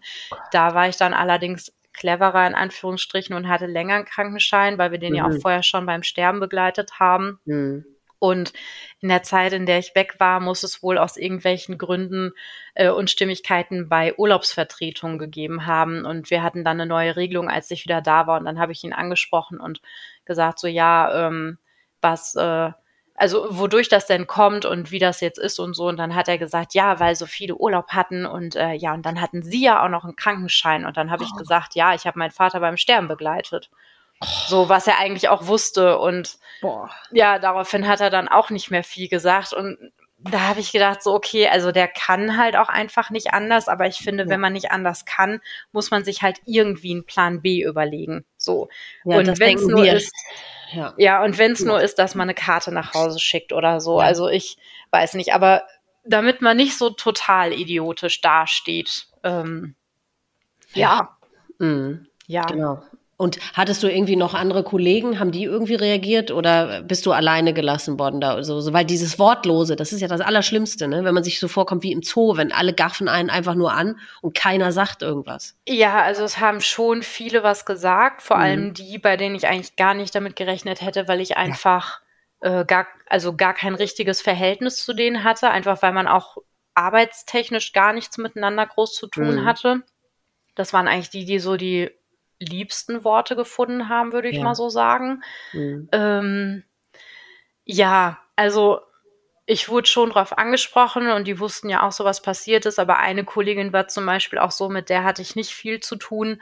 Äh, die war eher so sensationsgeil. Die hat sich dann quasi bei mir beschwert, dass die Chefs gar nicht gesagt haben, was denn passiert ist und die wüssten ja gar nichts und so. Und ich habe mich dann in dem Moment irgendwie so genötigt gefühlt, was zu erzählen, was grundsätzlich nicht schlimm war, aber hinterher dachte ich mir auch so, also wenn sie was hätte wissen wollen, hätte sie ja auch taktisch ein bisschen klüger vorgehen können, als dann so zu tun, ähm, ja. weiß nicht, das fand, also das war ganz seltsam irgendwie. Ja, es gibt Leute, da fällt einem nichts mehr zu ja. ein. Ne? Wirklich. Gibt es noch, gibt's noch andere Situationen, die dir passiert sind? Also die so, so Negativsituationen? Hm, ich überlege gerade, ich glaube aber nicht. Also auf der Arbeit sowieso ganz oft, die waren ganz schräg, ähm, deswegen hm. bin ich da auch nicht mehr. Oh Gott sei Dank. Ähm, Nee, aber das war so eigentlich so im Arbeitsumfeld eher. Ja. ja. Hm. Also privat eigentlich gar nicht. Da hatte jeder vollstes Verständnis, ja. würde ich mal sagen. Hm. Ja, das ist doch schön. Mir ist neulich nochmal wieder eine schöne Situation eingefallen, die mir passiert ist. Nur um das, weil manche Sachen sind so schrecklich, dass sie schon wieder lustig sind. Ne? Ich meine, ich bin jetzt 20 Jahre danach, ich kann darüber lachen, aber wobei einem im ersten Moment auch alles aus dem Gesicht fällt. Äh, ich hatte, äh, nach dem Tod meiner Mutter hatte ich dadurch halt ein bisschen Geld äh, geerbt und deswegen konnte ich irgendwann in einem Zeitpunkt mein, in meinem Leben konnte ich halt mit diesem Geld etwas bezahlen und mich hat dann eine Person in meinem nahen Umfeld irgendwann gefragt, wie konntest du das denn überhaupt bezahlen? Da habe ich gesagt, ja, ich habe doch ähm, ich habe doch äh, von meiner Mutter ein bisschen Geld hinterlassen gekriegt. Und diese Person wusste, wie meine Mutter äh, gestorben ist. Und mhm. hat sie mhm. gesagt, ach, du hast es so gut. Ja, das wünschte ich mir auch mal. ja, Mensch, nicht, Elisa, da hast du es aber gut getroffen. Ja. Was hattest du für ein Glück? Was hattest du für ein Glück? Das gibt's doch nicht, oder? Da denkt man doch, da habe ich jetzt richtig gehört. Ja, und so. Also deswegen, ich freue mich immer, ähm, weil äh, das, manche Leute denken, nee, das sowas passiert nicht. Aber doch, es passieren ja. die absurdesten Dinge. Ja. Und ich finde, die müssen wir auch zur Sprache bringen, damit man, damit die Menschen da draußen mal verstehen, in was für ja absurden, absurde ja. Situationen man so gebracht wird, auch wenn man es eben gar nicht will. Ne? Ja. Ich hatte das ziemlich unmittelbar danach oder auch so die erste Zeit, dass ich immer gefragt wurde, ob ich denn jetzt auch vorhätte, mir das Leben zu nehmen. Und okay. Ich, also ich fand das irgendwie nett, dass nachgefragt wurde und dass ja. sich da ja scheinbar Gedanken gemacht worden sind, aber gleichzeitig fand ich das auch so absurd, weil ich mir dachte, wir haben ja jetzt alle erlebt, wie es ist, wenn jemand nichts sagt. So. Ja. Und dann habe ich auch, dann konnte ich mir das manchmal nicht verkneifen und habe gesagt, so, nee, also es müsste sich keiner Sorgen machen, aber selbst wenn, dann wüsste ich ja jetzt, wie es geht. Und ja. dann waren auch immer so schockierte Blicke und dann habe ich gesagt, ja. so, ja, ganz ehrlich, ich kann jetzt noch was erzählen und wenn ich mir übermorgen das Leben nehmen sollte, dann ähm, könnte niemand von euch hinterher sagen, ja, da haben wir uns irgendwie schon, also das haben wir irgendwie uns schon ja. gedacht. Ja, ja. So, also ich habe nie mit dem Gedanken gespielt. Mhm. Ähm, weil ich ja auch eben noch so jung war. Also für mich war schon so die Frage, ja, wie überlebe ich das? Ja. Also kann man das überhaupt überleben? Ja. So eine schreckliche Erfahrung, ja. weil für mich war das wirklich so, ähm, also für mich war mal ganz klar, dass natürlich schlimm sein würde, wenn meine Eltern sterben. Mhm. Aber dass Christoph gestorben ist, war für mich wirklich das also das Allerschlimmste, was mir passieren ja. konnte. Ja, nun hast du ja auch wirklich den unmittelbaren Vergleich ne, mit deinem Vater und deinem ja. Bruder. Ja, genau. Versuch, kannst du das, diese riesigen Unterschiede, kannst du die beschreiben? Warum ist ein Suizid so viel komplizierter? Ich finde, man, man darf, ich traue mich immer nicht zu sagen, ist, weil man kann es ja nicht bewerten. Ist ja tatsächlich mhm. so. Man mhm. kann nicht sagen, okay, der Tod ist schlimmer als der. Ja. Aber ich finde, ein Suizid ist um so vieles komplizierter die Trauer ist so viel komplizierter, weil so viel mehr Sachen damit reinspielen. Ne? Kannst du das beschreiben, den Unterschied zwischen dem Tod deines Vaters und deines Bruders? Ja, also dadurch, dass mein Vater ja krank war und wir ja, aber war dein Bruder Jahr hatten, genau, aber bei meinem mhm. Vater hatten wir ein gutes Jahr Zeit, uns auf den ja. Tod vorzubereiten. Also das wussten wir zu dem Zeitpunkt nicht. Damals hieß es, dass es wahrscheinlich kein halbes Jahr sein würde. Mhm. Also uns wurde gar kein mhm. genauer Zeitpunkt genannt, aber es war klar, es wird nicht lange dauern. Und da haben wir mhm. gedacht, so, okay, es ist Sommer, Weihnachten wird er wahrscheinlich nicht mehr leben. Mhm.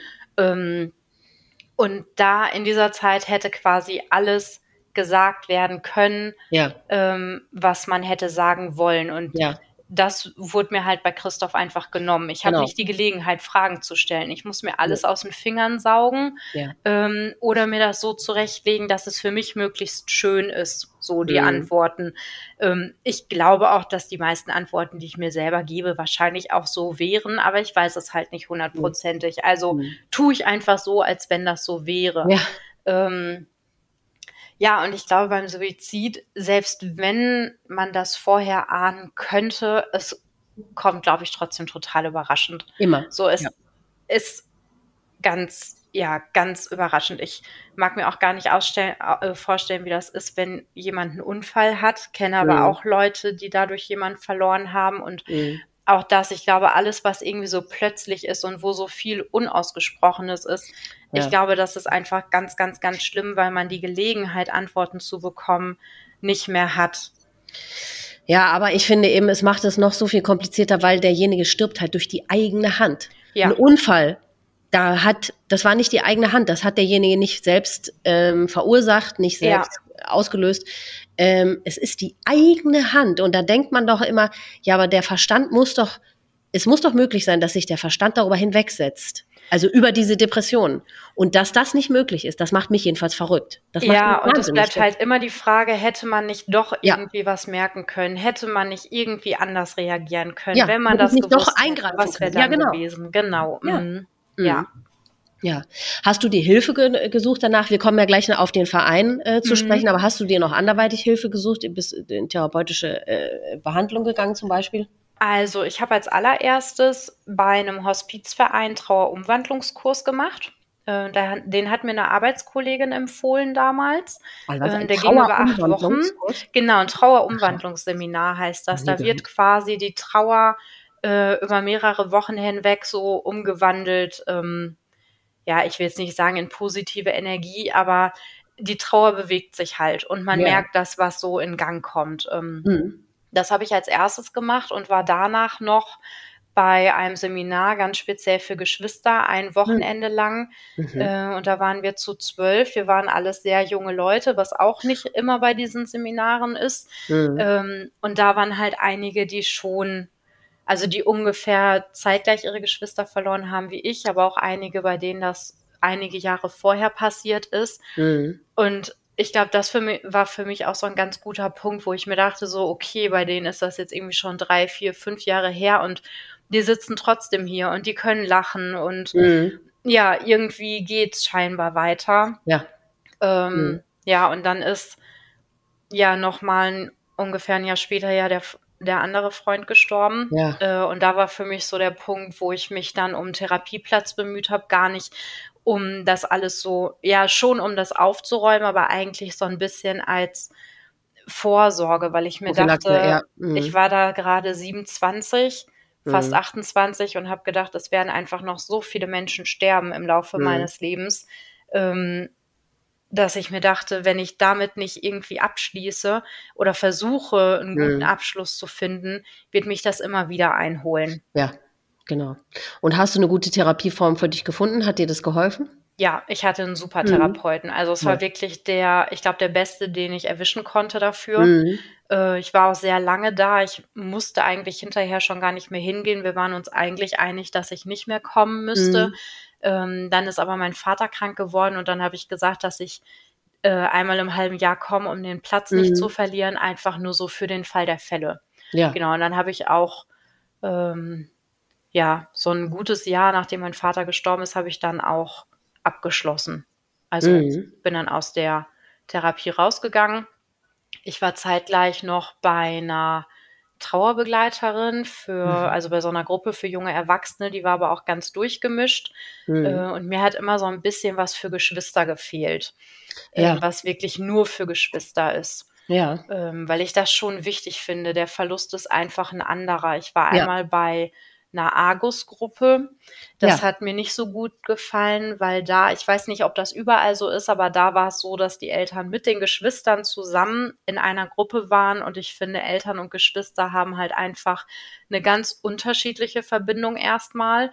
Es ja. ist was ganz anderes, ob mein Bruder stirbt oder ob ein Kind stirbt. Genau. Ähm, und ich glaube auch, dass ja die Sicht auf diesen Verlust einfach ein ganz, ganz, ganz anderer ist, weil ich sehe das natürlich ganz anders als meine Mutter so. Ja, natürlich. Äh, trauern ja. natürlich beide, aber ja. für mich ist der Verlust ein ganz anderer als für sie. So, und ich finde, Eltern und Geschwister gehören irgendwie nicht in eine Gruppe. Deswegen bin ich da dann auch nicht mehr hingegangen.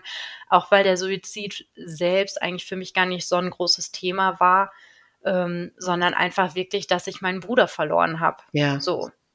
Mit dem ist ja ein Riesenstück zeitliche Zukunft gestorben. Ja, Mhm. Du sagst gerade, der Suizid an sich, also ich, ich meine, wir sprechen nicht explizit über die Art und Weise, wie er mhm. sich das Leben genommen hat, sondern aber macht grundsätzlich die, die äh, Methode, die er gewählt hat, macht die irgendwas mit dir? Ja, ich bin froh, dass das eine schöne war. Also, okay. wenn man sagen kann, dass ein Suizid schön war, dann der mit Sicherheit. Okay. Ähm, genau, ich sage den ja extra nicht nee. wegen Nachahmung. Ja. Ähm, weil ich da möglichst viele Menschen schützen möchte, auch wenn wir auch schon gesagt haben, dass natürlich man sich überall informieren kann. Ja. Ähm, aber ich habe mich halt dazu entschlossen, das nicht zu sagen. Aber ich glaube, ähm, dass das schon mit einer der schönsten Arten ist. So, also ich stelle mir Erhängen zum Beispiel ganz, ganz, ganz furchtbar vor, ja. ähm, weil das ja eben auch eine Zeit dauert, mhm. bis man dann wirklich stirbt. Das, also, mhm. Äh, das ist für mich einfach so eine grausame Methode, die für ja. mich auch schon fast wieder was mit Selbstbestrafung irgendwie Absolut. zu tun hat. Das finde ich ganz, ganz, ganz, ganz furchtbar, wirklich, wenn sich Menschen erhängen mhm. oder diese Methode dann wählen. Mhm. Ähm, genauso wie das habe ich auch mal gelesen, das fand ich auch ganz schlimm, wo sich jemand angezündet hat. Ja. Das ist für mich auch mhm. ganz grausam. Ja. So. Ja. Ähm, ja. Aber. Aber ich sehe das auch so genauso. Diese Methoden sind eben auch wie eine Art. Meine Mutter hat sich erhängt und ich, mhm. ich sehe mhm. das auch, weil das ist für mich auch fast nicht zu ertragen. Dieses brutale und dieses die Vorstellung, wie, äh, genau, dieses anatomische, wann, wie lange hat was gedauert und ja. so. Aber ich sehe das auch ganz klar als Bestrafung nochmal so gegen sich selbst. Mhm. Ja, mir Aber tut das auch einfach so leid, weil ich mir denke, es gibt ja nun mal auch andere Methoden. Ja. Dann muss mhm. das ja nicht unbedingt sein, dass sich jemand mhm. da nochmal zusätzlich so quält. Das tut mir eigentlich so leid dabei. Ja, mir auch, genau. Aber es ist, ist einfach Teil dieses großen Ganzen, ne? Ja. Mhm. Ja. Ja, und dann bist du irgendwann, sorry, ich habe das passte jetzt irgendwie gar nicht so dazwischen, aber es fiel mir Kein Problem. ähm, genau, und dann bist du irgendwann auf diesen Verein gestoßen, den Leben ohne dich e.V. Genau, über die mhm. habe ich damals auch das Seminar für Geschwister gemacht. Ja. Ähm, die werden auch heute noch angeboten. Mhm. Die finden in der Regel zweimal im Jahr statt, wenn es genügend Teilnehmer gibt. Mhm. Ähm, genau, und das ist ein Verein, der wurde vor über 20 Jahren gegründet, ähm, auch eigentlich durch eine Selbsthilfegruppe von Eltern, ähm, die auch das, das Kind verloren haben und ja, auch eigentlich gar keine Unterstützung irgendwie gefunden haben. Mhm. Ähm, und dann diese Selbsthilfegruppe ins Leben gerufen haben und dann irgendwann auch den Verein gegründet haben. Und mittlerweile gibt es sehr viele Selbsthilfegruppen für Eltern oder ich nenne es mal einige. Also es ist bestimmt ähm, noch ja, ausweiterungswürdig. Ja. Ähm, und habe dann immer wieder nachgefragt bei ähm, ja, bei der Gruppe, ob es nicht vielleicht auch mal eine Gruppe für Geschwister geben könnte. Ja. Und dann, ja, hieß es immer, ja, wir haben niemanden, der das machen könnte. Und dann war ich irgendwann mal beim Kinderhospizforum vor ein paar Jahren. Äh, es findet alle zwei Jahre statt vom Deutschen Kinderhospizverein. Ähm, und habe dann einen Vortrag gehalten. Äh, dabei ging es mhm. darum, wie erwachsene Geschwister trauern da waren noch zwei andere Mädels und wir haben dann so unsere Erfahrungen berichtet, auch wie der Umgang mit uns war, gerade so im Job in der Uni, wie andere Leute reagiert haben. Ja. Ähm, genau, und dann habe ich nochmal gefragt, ob es denn nicht möglich wäre, dass wir mal eine Gruppe bekommen. Äh, ich wollte eigentlich, ja, ich habe gedacht, wenn es eine gäbe, dann gehe ich da vielleicht, keine Ahnung, ein, zwei, drei Mal im Jahr hin und dann ist auch gut ja, und dann wurde das irgendwie wieder so ein bisschen verschoben. Und dann habe ich gesehen, dass es im Sauerland eine Gruppe gibt und habe gesagt, ja, das wäre ganz schön, aber die wäre für mich halt trotzdem zu weit. Mhm. Ja, und dann wurde ich nicht gefragt, ob ich Lust hätte, nicht selber eine Gruppe zu leiten. Ja, und dann musste ich da auch ein paar Nächte drüber schlafen, weil ich gedacht habe, so ja, es war jetzt eigentlich nicht so meine Intention. Äh, ich ja. wollte eigentlich gerne eine haben, aber dann ja. einfach zwischendurch mal hingehen. Und dann habe ich aber gedacht, so okay, da war Christoph dann schon ein paar Jahre tot. Ähm, und in der Zwischenzeit hat sich einfach gar nichts getan für Geschwister. Und dann habe ich gedacht, dass das so schade ist und habe gedacht, ich mache das jetzt einfach mhm. erstmal und guck mal, wie es so wird. Und entweder kommen Leute oder nicht.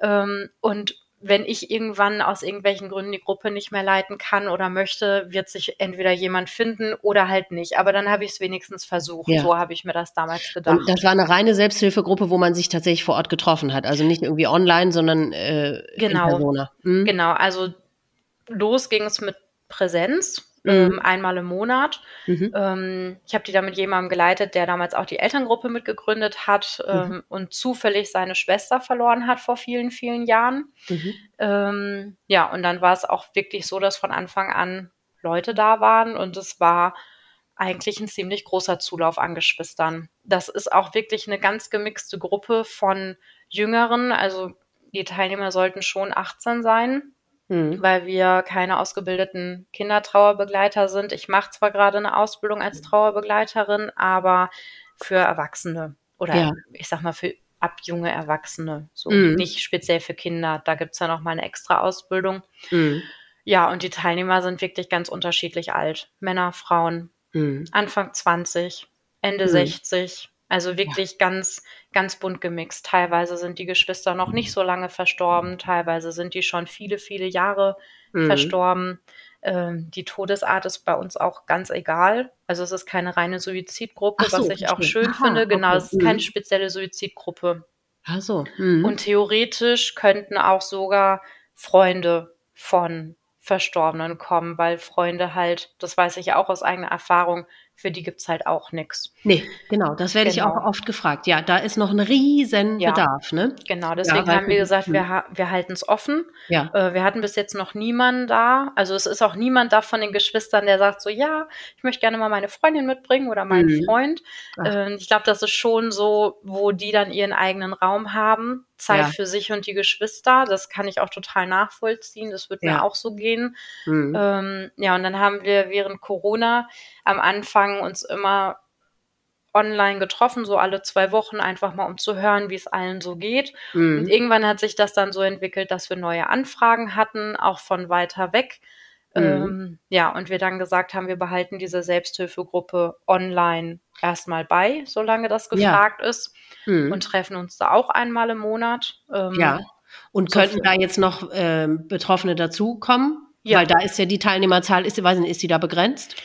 Also wir haben am Anfang gesagt, dass wir pro Runde so 12 bis 14 Leute haben. Mhm. Irgendwann war es aber so, dass da, sich da noch welche eingeklinkt haben. Dann waren wir auch schon mal 20. Mhm. Ähm, es ist dann natürlich alles ein bisschen kürzer. So. Ja. Die Vorstellungsrunde dauert schon immer relativ lange, wenn neue dabei sind, was nicht schlimm ist, aber dadurch zieht es sich dann ein bisschen ja. zeitlich einfach. Mhm.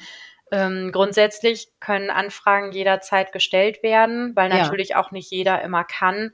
Äh, und ja. wenn es irgendwann so sein sollte, dass wir viel zu viele Anfragen haben, dann müssen wir uns überlegen, ob wir ob's, ob wir es vielleicht schaffen, eventuell einen zweiten Termin. Anbieten zu können oder ob wir vielleicht einfach zwei Treffen parallel machen hm. und jeder von uns dann eins moderiert oder so. Hm. Ähm, ja, die Frage stellt sich bisher noch nicht ähm, weil wir in der Regel nicht so viele zeitgleich sind. Mhm. Ähm, aber es sind jederzeit neue Geschwister. Herzlich willkommen.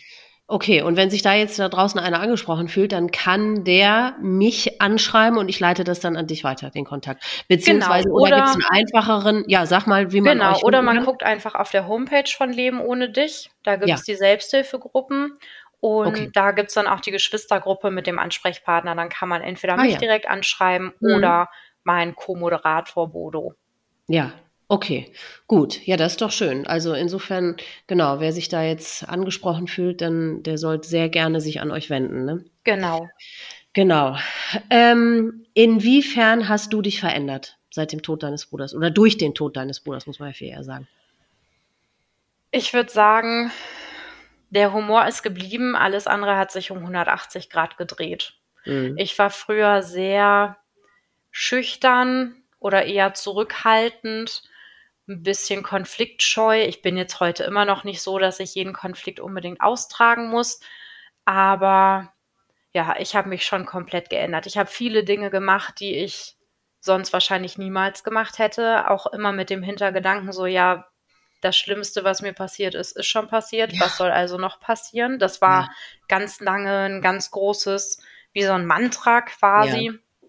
Ich war kurz nach dem ersten Todestag von Christoph mit Verwandten im Urlaub in der Türkei und meine Cousine, die ist einige Jahre jünger als ich, die hat mich überredet, raften zu gehen.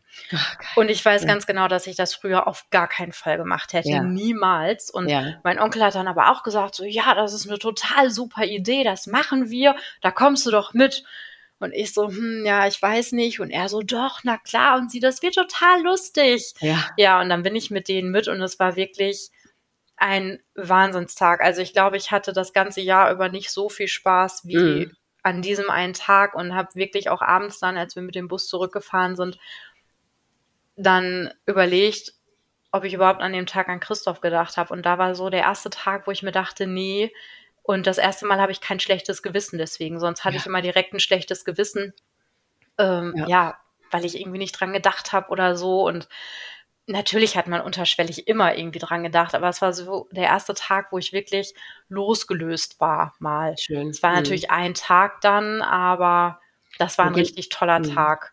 Gelingt dir das heute besser? Weil ich kenne dieses Gefühl bis heute, dieses, dass man sich nicht zugesteht, oder immer, beziehungsweise man erwischt sich dabei, wenn's, wenn man im Moment mal glücklich ist oder aus vollem Herzen lacht oder äh, sich über irgendwas freut, dass man sich dann selber äh, dabei erwischt und denkt, oh, wie kann ich jetzt so glücklich sein oder wie kann ich so lachen, wo doch sowas Schlimmes passiert ist oder wie, wo es dem so schlecht ging. Ne? Also hast du das auch bis heute? Äh, nee, inzwischen nicht mehr. Nicht mehr, okay. Also mhm. zum Glück nicht mehr. Ich hatte ja. das nämlich auch lange Zeit, dass ich immer mhm. dachte, mhm. so ja, irgendwie, dein Bruder ist gestorben, du kannst ja jetzt nicht so gut drauf sein. Ja, Verräterin, ähm, ja. Genau. Mhm. Ja, das hat sich dann aber irgendwann gegeben, weil ich mir dachte, so, ich bin 26, 27, ich kann ja nicht die nächsten 40 Jahre nee. mehr oder weniger verbittert sein. Nee. Ähm, weil an der Situation ändert sich ja leider nichts mehr. Aber und bis dein Bruder dahin, hätte das dir ja auch nicht gewünscht, dass du genau, verbittert bist. Zum, nee, eben. Genau. genau. Mhm. Und bis dahin hat es aber auch wirklich lange gedauert. Ja, also mhm. das war schon ein richtig krasser Prozess. So, ich würde auch eh sagen, dass das erste Jahr ganz ja, wie in so einem Wattebausch irgendwie war. Ja. Also ich weiß ganz viele Dinge nicht mehr. Ich, nee. Die Jahre danach sind auch irgendwie so seltsam verschoben, mhm. äh, dass ich manchmal auch noch mein falsches Alter sage, wenn mich jemand fragt, wie alt ich bin, weil ich ja. irgendwie Ende 20 hängen geblieben bin, ja. weil die Jahre so schnell vergangen sind. Ja, ne? Ich sage ganz oft noch, wenn mich jemand fragt, wie alt ich bin, dass ich 28 bin. Das stimmt ja schon seit vielen Jahren nicht mehr. Ja, ja aber, genau, aber weil die Zeit einfach so schnell verflogen ist und alles war irgendwie eins und dann war Weihnachten und ja. der nächste Geburtstag und ich habe am mhm. Anfang auch nicht meinen Geburtstag gefeiert, weil Christoph auch immer mhm. der Erste war, der mir gratuliert hat, mhm. nachts direkt um zwölf und ja, so ganz viele Dinge eigentlich, die ich dann erstmal ganz lange nicht mehr gemacht habe. Mhm. Ganz schlimm war für mich der Freitag, wo wir sonst immer zusammen gegessen haben und gequatscht haben. Mhm. Da bin ich dann am Anfang viel zum Friedhof gefahren, einfach nur um nicht direkt nach Hause zu müssen. Ja, ja das war für mich schon hm. schon hart. Also es hat auch hm. ewig gedauert, bis ich irgendwie mit irgendjemandem dann Bolognese gegessen habe, weil ich auch immer Angst hatte, dass die vielleicht einfach nicht so gut wird wie die von meinem Bruder. Ja. Das war für mich auch ganz schlimm. Hm. Da habe ich mittlerweile zum Glück mein eigenes Rezept gefunden. Und jetzt ist es auch wirklich so, dass ich die essen kann, ohne auch an Christoph zu denken. Also es ist Ach. dann für mich einfach eine eine Nahrungsaufnahme so. Ja. Das hätte ich auch niemals gedacht. Ich nee. habe gedacht, so ich kann nie wieder Spaghetti Bolognese essen oder ja. Nudeln mit Bolo, ohne dass mhm. ich irgendwie an Christoph denke. Ja. Das hätte ich auch vor Jahren nicht, nee. nicht für möglich gehalten. Nee, das, das denkt man nicht, dass das möglich ist, genau. Mhm. Das heißt, rückblickend, was hat dir damals in der Zeit danach am allerbesten geholfen? Was konnte man am besten für dich tun? Mhm. Beziehungsweise, was hättest du dir gewünscht, was aber nicht passiert ist? Also ich war schon viel mit Freunden unterwegs, was wirklich mhm. gut war. Ähm, ich glaube, ich hätte mir gewünscht, dass noch mehr Verständnis da ist, dass ich einfach auch mal trotzdem Zeit für mich brauche. Mhm. Äh, ich hatte das Gefühl, dass das so ein, zwei Freunde nicht so richtig hinbekommen haben mhm. äh, und sich die eine auch immer so ein bisschen auf den Schlips getreten gefühlt hat, weshalb ich denn was mit Freunden unternehme, also mit anderen Freunden, mhm. aber nicht mit ihr. Mhm. Ähm, das war für mich auch, ja, das war nicht so toll, weil ich da auch dachte, so, ja, also ich kann es so ein bisschen aus ihrer Sicht nachvollziehen. Man mhm. fühlt sich dann vielleicht so ein bisschen, ja, man möchte gerne helfen, aber irgendwie wird die Hilfe nicht angenommen. Mhm. Und andererseits denke ich mir, kann ich ja auch jetzt nicht bei jedem Problem jeden meiner Freunde um mich nee. haben. Also nee. das ist schon auch so ein bisschen ähm, ja, situationsabhängig oder auch ja. launenabhängig einfach. Ja. Ähm, Aber ich finde es auch immer besser. Ich habe mal mh, hm, das Buch Papa hat sich erschossen von Saskia Jungnickel. Das war damals meine Bibel. Mhm. da bin ich wirklich mit dem Bleistift, habe ich jeden zweiten Satz unterstrichen, weil ich dachte, oh Gott, ja, die fühlt sich genauso. Und die hat in ihrem Buch gesagt, es ist ich möchte lieber, dass mich jemand drauf anspricht oder einfach vorbeikommt, um mir zu helfen. Und ich möchte lieber da, dann sagen zu können, nein, bitte heute nicht, ja als dass ich drum bitten muss, weil das macht man nicht. Ja. Also das ist nun mal auch das Schicksal leider unserer äh, Freunde, dass sie dann gegebenenfalls auch mit einer Zurückweisung oder einem Nein leben müssen. Aber das ist das, was sie tatsächlich für uns tun können. Einfach sich immer wieder anbieten, immer ja. wieder äh, auch den Verstorbenen nach dem fragen oder den thematisieren oder wie auch ja. immer, weil da haben wir ja so viele Angst vor. Ne? Ich weiß nicht, wie das in deinem Umfeld ist, aber irgendwann fragt einen auch keiner mehr und irgendwann ja, die Leute haben ja auch Angst, dann nach so jemandem zu fragen und so. Aber ich, ich, also ich predige immer, nee, es ist eher das Gegenteil. Bitte hört nie auf, über diese Menschen zu sprechen oder nach diesen Menschen zu fragen und akzeptiert dann lieber ein Nein. Heute möchte ich lieber nicht drüber sprechen oder so, als ja, als dass wir halt danach fragen müssen, weil, weil das ist einfach schrecklich. Ja, ich bin zum Glück immer gefragt worden. Mhm. Ähm, ich weiß aber auch aus der Gruppe, dass viele immer nur nach den Eltern gefragt worden sind. Also wie geht's denn deinen Eltern? Nicht, Ach. wie geht's denn dir? Und da hatte ich ziemlich Glück. Also ich bin schon immer ganz direkt gefragt worden. Und das fand ich schon, ja, schon sehr traurig. Auch sehr, sehr niederschmetternd irgendwie, dass man nach den Eltern gefragt wird, aber nicht man selbst. Mhm. Ich weiß nicht, ob das vielleicht ist, weil die Menschen dann Angst vor der Antwort ja. haben, wenn man direkt fragt, so, ja, wie geht's denn dir? Ja. Ähm, ich, oder anfängt zu weinen oder so. Genau, ja, oh Gott, Weinen ist ja, ja, auch ein ganz furchtbares Thema in der ja. heutigen Gesellschaft. Dann ja. muss er vielleicht noch irgendwie nette Worte sagen oder so oder ja. vielleicht einfach mal ein Taschentuch hinhalten. Und ja. ja gut, aber was kann man, aus deiner Erfahrung, was? Weil man kann ja nichts, also kein Außenstehender kann irgendetwas sagen, was hilft oder so. Aber ich finde trotzdem auch immer dieses abgedroschene, mein Beileid oder es tut mir leid oder so, das reicht ja schon. Das ist im Prinzip ja das Beste, was man sagen kann. Oder was ist für dich, was kann man dir am besten sagen? Was tut dir am besten? Weil man kann ja nichts Schlaues sagen, ist ja Fakt. Aber genau. Trotzdem ja. irgendwie auf irgendeine Art hilfreich. Also ich habe mich schon gefreut, wenn Freundinnen einfach gesagt haben, so lass uns doch irgendwie eine Runde spazieren gehen oder einen Kaffee mhm. trinken gehen oder so. Mhm. Äh, oder die auch einfach auf der Matte standen oder ja. angerufen haben. So ja. Fand ich schon gut, weil mhm. ich auch nicht so der Typ bin, der von, von mhm. sich aus dann den Hörer einfach nee. in die Hand nimmt mhm. äh, und anruft. Also damals zumindest nicht. Nee. Ähm, mhm. Und nicht um zu sagen, so ja, ich bin so traurig, weil Christoph gestorben ist. Oh Natürlich ja, ja, wusste nee. ja jeder, dass ich traurig deswegen ja, bin. Mhm. Ähm, aber das ich meine auch, was kann man wirklich sagen? Also dieses, weil es gibt, so viele sagen immer, ich weiß nicht, was ich sagen soll. Ach so, und ich finde auch übrigens dieser Satz, hilft schon mehr als nichts zu ich sagen. Ich wollte es gerade sagen. Ja. Also ich finde, man kann auch einfach sagen, du, es tut mir total leid, mich nimmt das richtig mit und es tut mir so leid für dich, aber ich weiß einfach nicht, was ich sagen soll. Ja, fertig Dann können auch. wir auch einfach zusammen nicht ja. sagen. So. Ja, genau. Ähm, ich finde das ja. einfach nur, dass der andere weiß, ich werde mit meiner Trauer gesehen. Ja. Die wird verstanden oder vielleicht auch nicht, aber ich werde gesehen mit meiner Trauer und der andere weiß, dass ich trauere und ja. benennt das einfach mal. Ich genau. finde, das reicht schon. Ja. Mitgefühl, nicht Mitleid, genau. sondern Mitgefühl und eben Empathie. Ne? Ja. ja, genau. Ich finde auch so ehrlich wie möglich. Äh, ja, selbst absolut. ich, die relativ beerdigungserfahren ist, weiß Boah. auch nie genau, nee. was, was man jetzt sagen soll. Und das geht mir auch heute noch so. Mhm. Ähm, auch wenn ich arbeite in einer Abteilung, wo zwischendurch mal Kollegen vorbeikommen und auch eine Sterbeurkunde oder so von einem Verwandten einreichen mhm. ähm, bezüglich Sonderurlaub. Das ist mir auch jedes Mal unangenehm und trotzdem mhm. versuche ich dann wenigstens ein paar Worte zu finden. Es ist alles besser, als nichts zu sagen. Genau. Ja, gut, nicht alles. Ja. ja auch selber ja, aber wir wissen schon, was wir meinen. Genau. Also äh, dieses nur angestarrt werden, äh, wie so ein Affe im Zoo, nee, das ist furchtbar. Dann lieber sagen, ich weiß nicht, was ich sagen soll. Es tut mir leid. Einfach, es tut mir leid. Genau, Einfach und ich glaube Bein, auch, dass leid. auch ja. daraus trotzdem ganz schnell ein Gespräch entstehen kann. Absolut, ja, genau. Mhm. Und der andere kann dann ja auch immer noch entscheiden, ob er gerade an dem Tag bereit ist zu reden oder ja, genau. nicht. Und es ist ja auch gar kein Thema zu sagen, ganz so genau. ja, heute passt mir das einfach nicht. Ja, eben, ganz genau. Ja. ja, genau. Was hat dich dazu bewogen, mit mir zu sprechen? Ich finde das ganz toll, dass, also ich finde den Podcast an sich wirklich toll, weil Suizid halt immer noch so totgeschwiegen wird. Ja.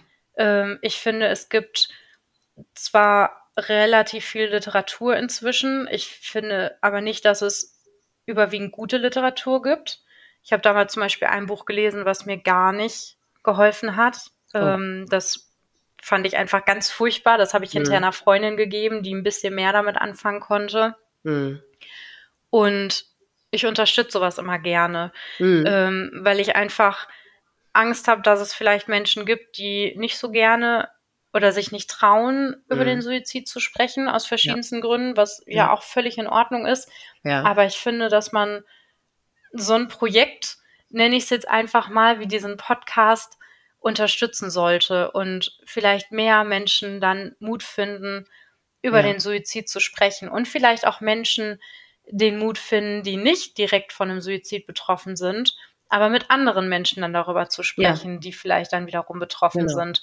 Einfach auch so ein bisschen für Aufklärung. Ja. Ähm, ja, damit man auch hört, dass es eigentlich gar nicht so schlimm ist, jemanden anzusprechen. Und nicht nur bei Suizid, sondern generell bei jedem Tod. Ja, ganz genau. Genau.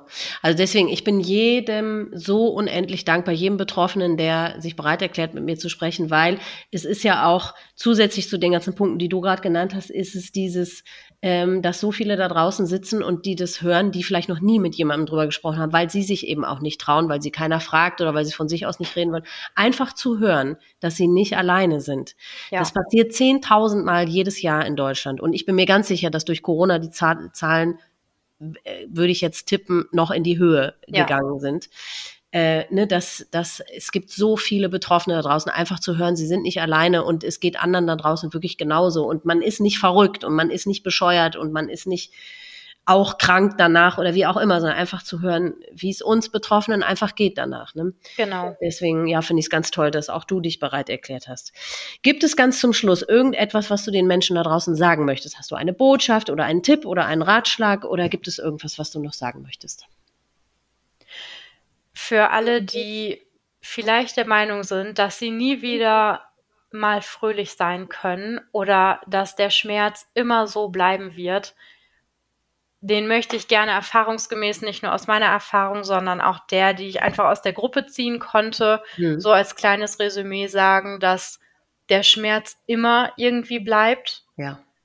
aber sich doch mit der Zeit ändert und dass man irgendwann auch mal, vielleicht nicht jeden Tag, aber so ein kleineres Gefühl von Leichtigkeit vielleicht hat. Ja, man lernt damit umzugehen und man lernt einfach damit zu leben. Ja, also mhm. das war für mich wirklich was, was ich durch die anderen Geschwister gesehen habe und was ich gemerkt habe, so, okay, also es gibt irgendwann einfach einen Moment, da kann man wieder leben. Ja. Und nicht einfach nur überleben.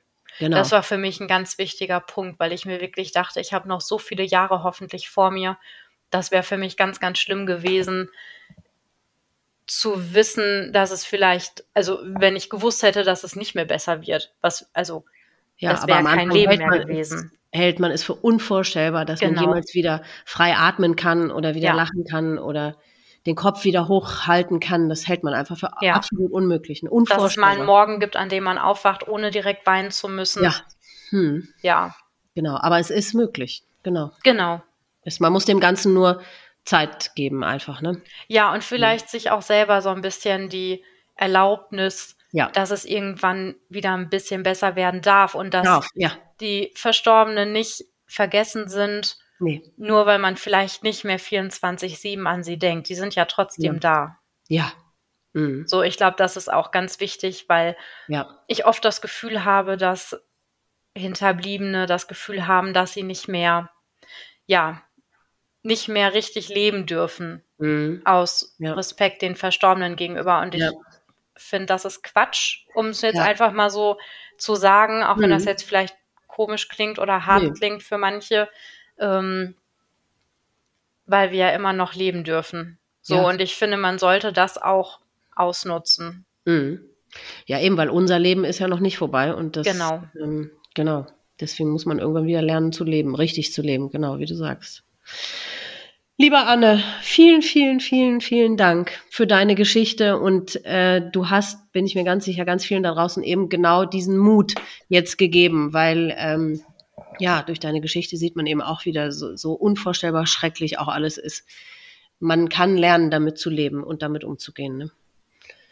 Deswegen, ich danke dir von ganzem Herzen, Herzen und wünsche dir nur das Liebste. Ja, vielen, vielen Dank. Ich danke dir, dass ich meine Geschichte erzählen durfte und finde es schön, dass wir uns unterhalten durften. Danke. Das finde ich auch. Dankeschön. Das war Annes Geschichte. Liebe Anne, ich danke dir sehr für unser so wertvolles Gespräch. Was du erlebt hast, tut mir unendlich leid. So unvorstellbar und schrecklich. Dafür hast du mein tief empfundenes Beileid. Ich wünsche dir von Herzen, dass du deinen starken Weg weitergehen kannst und ich finde es toll und beispielhaft, was du aus deiner schlimmen Situation gemacht hast. Ich habe für Betroffene die Möglichkeit geschaffen, sich auf meiner Website mit anderen Betroffenen auszutauschen und zu connecten. Entweder mit persönlichen Nachrichten untereinander oder in einer geschlossenen Gruppe. Diese Gruppe ist wie so ein kleines internes Facebook, wo man Dinge posten, kommentieren oder liken kann. Also, wer von euch betroffen und an so einem Austausch interessiert ist, der geht einfach auf die Website www.selbstwort.com und klickt dann auf die Rubrik Mitglieder Dort könnt ihr dann ein Profil anlegen und mit dem Nachrichtenschreiben loslegen. Wer einfach nur auf dem Laufenden gehalten werden möchte, was diesen Podcast angeht, der findet ihn auf Instagram unter Selbstwort-Podcast und Facebook unter Selbstwort. Ich freue mich sehr, überall von euch zu hören und zu lesen. Ich danke euch sehr fürs Zuhören. Ich wünsche euch von Herzen alles Liebste, Beste und Schönste. Passt gut auf euch auf und bleibt vor allem gesund. Bis zum nächsten Mal.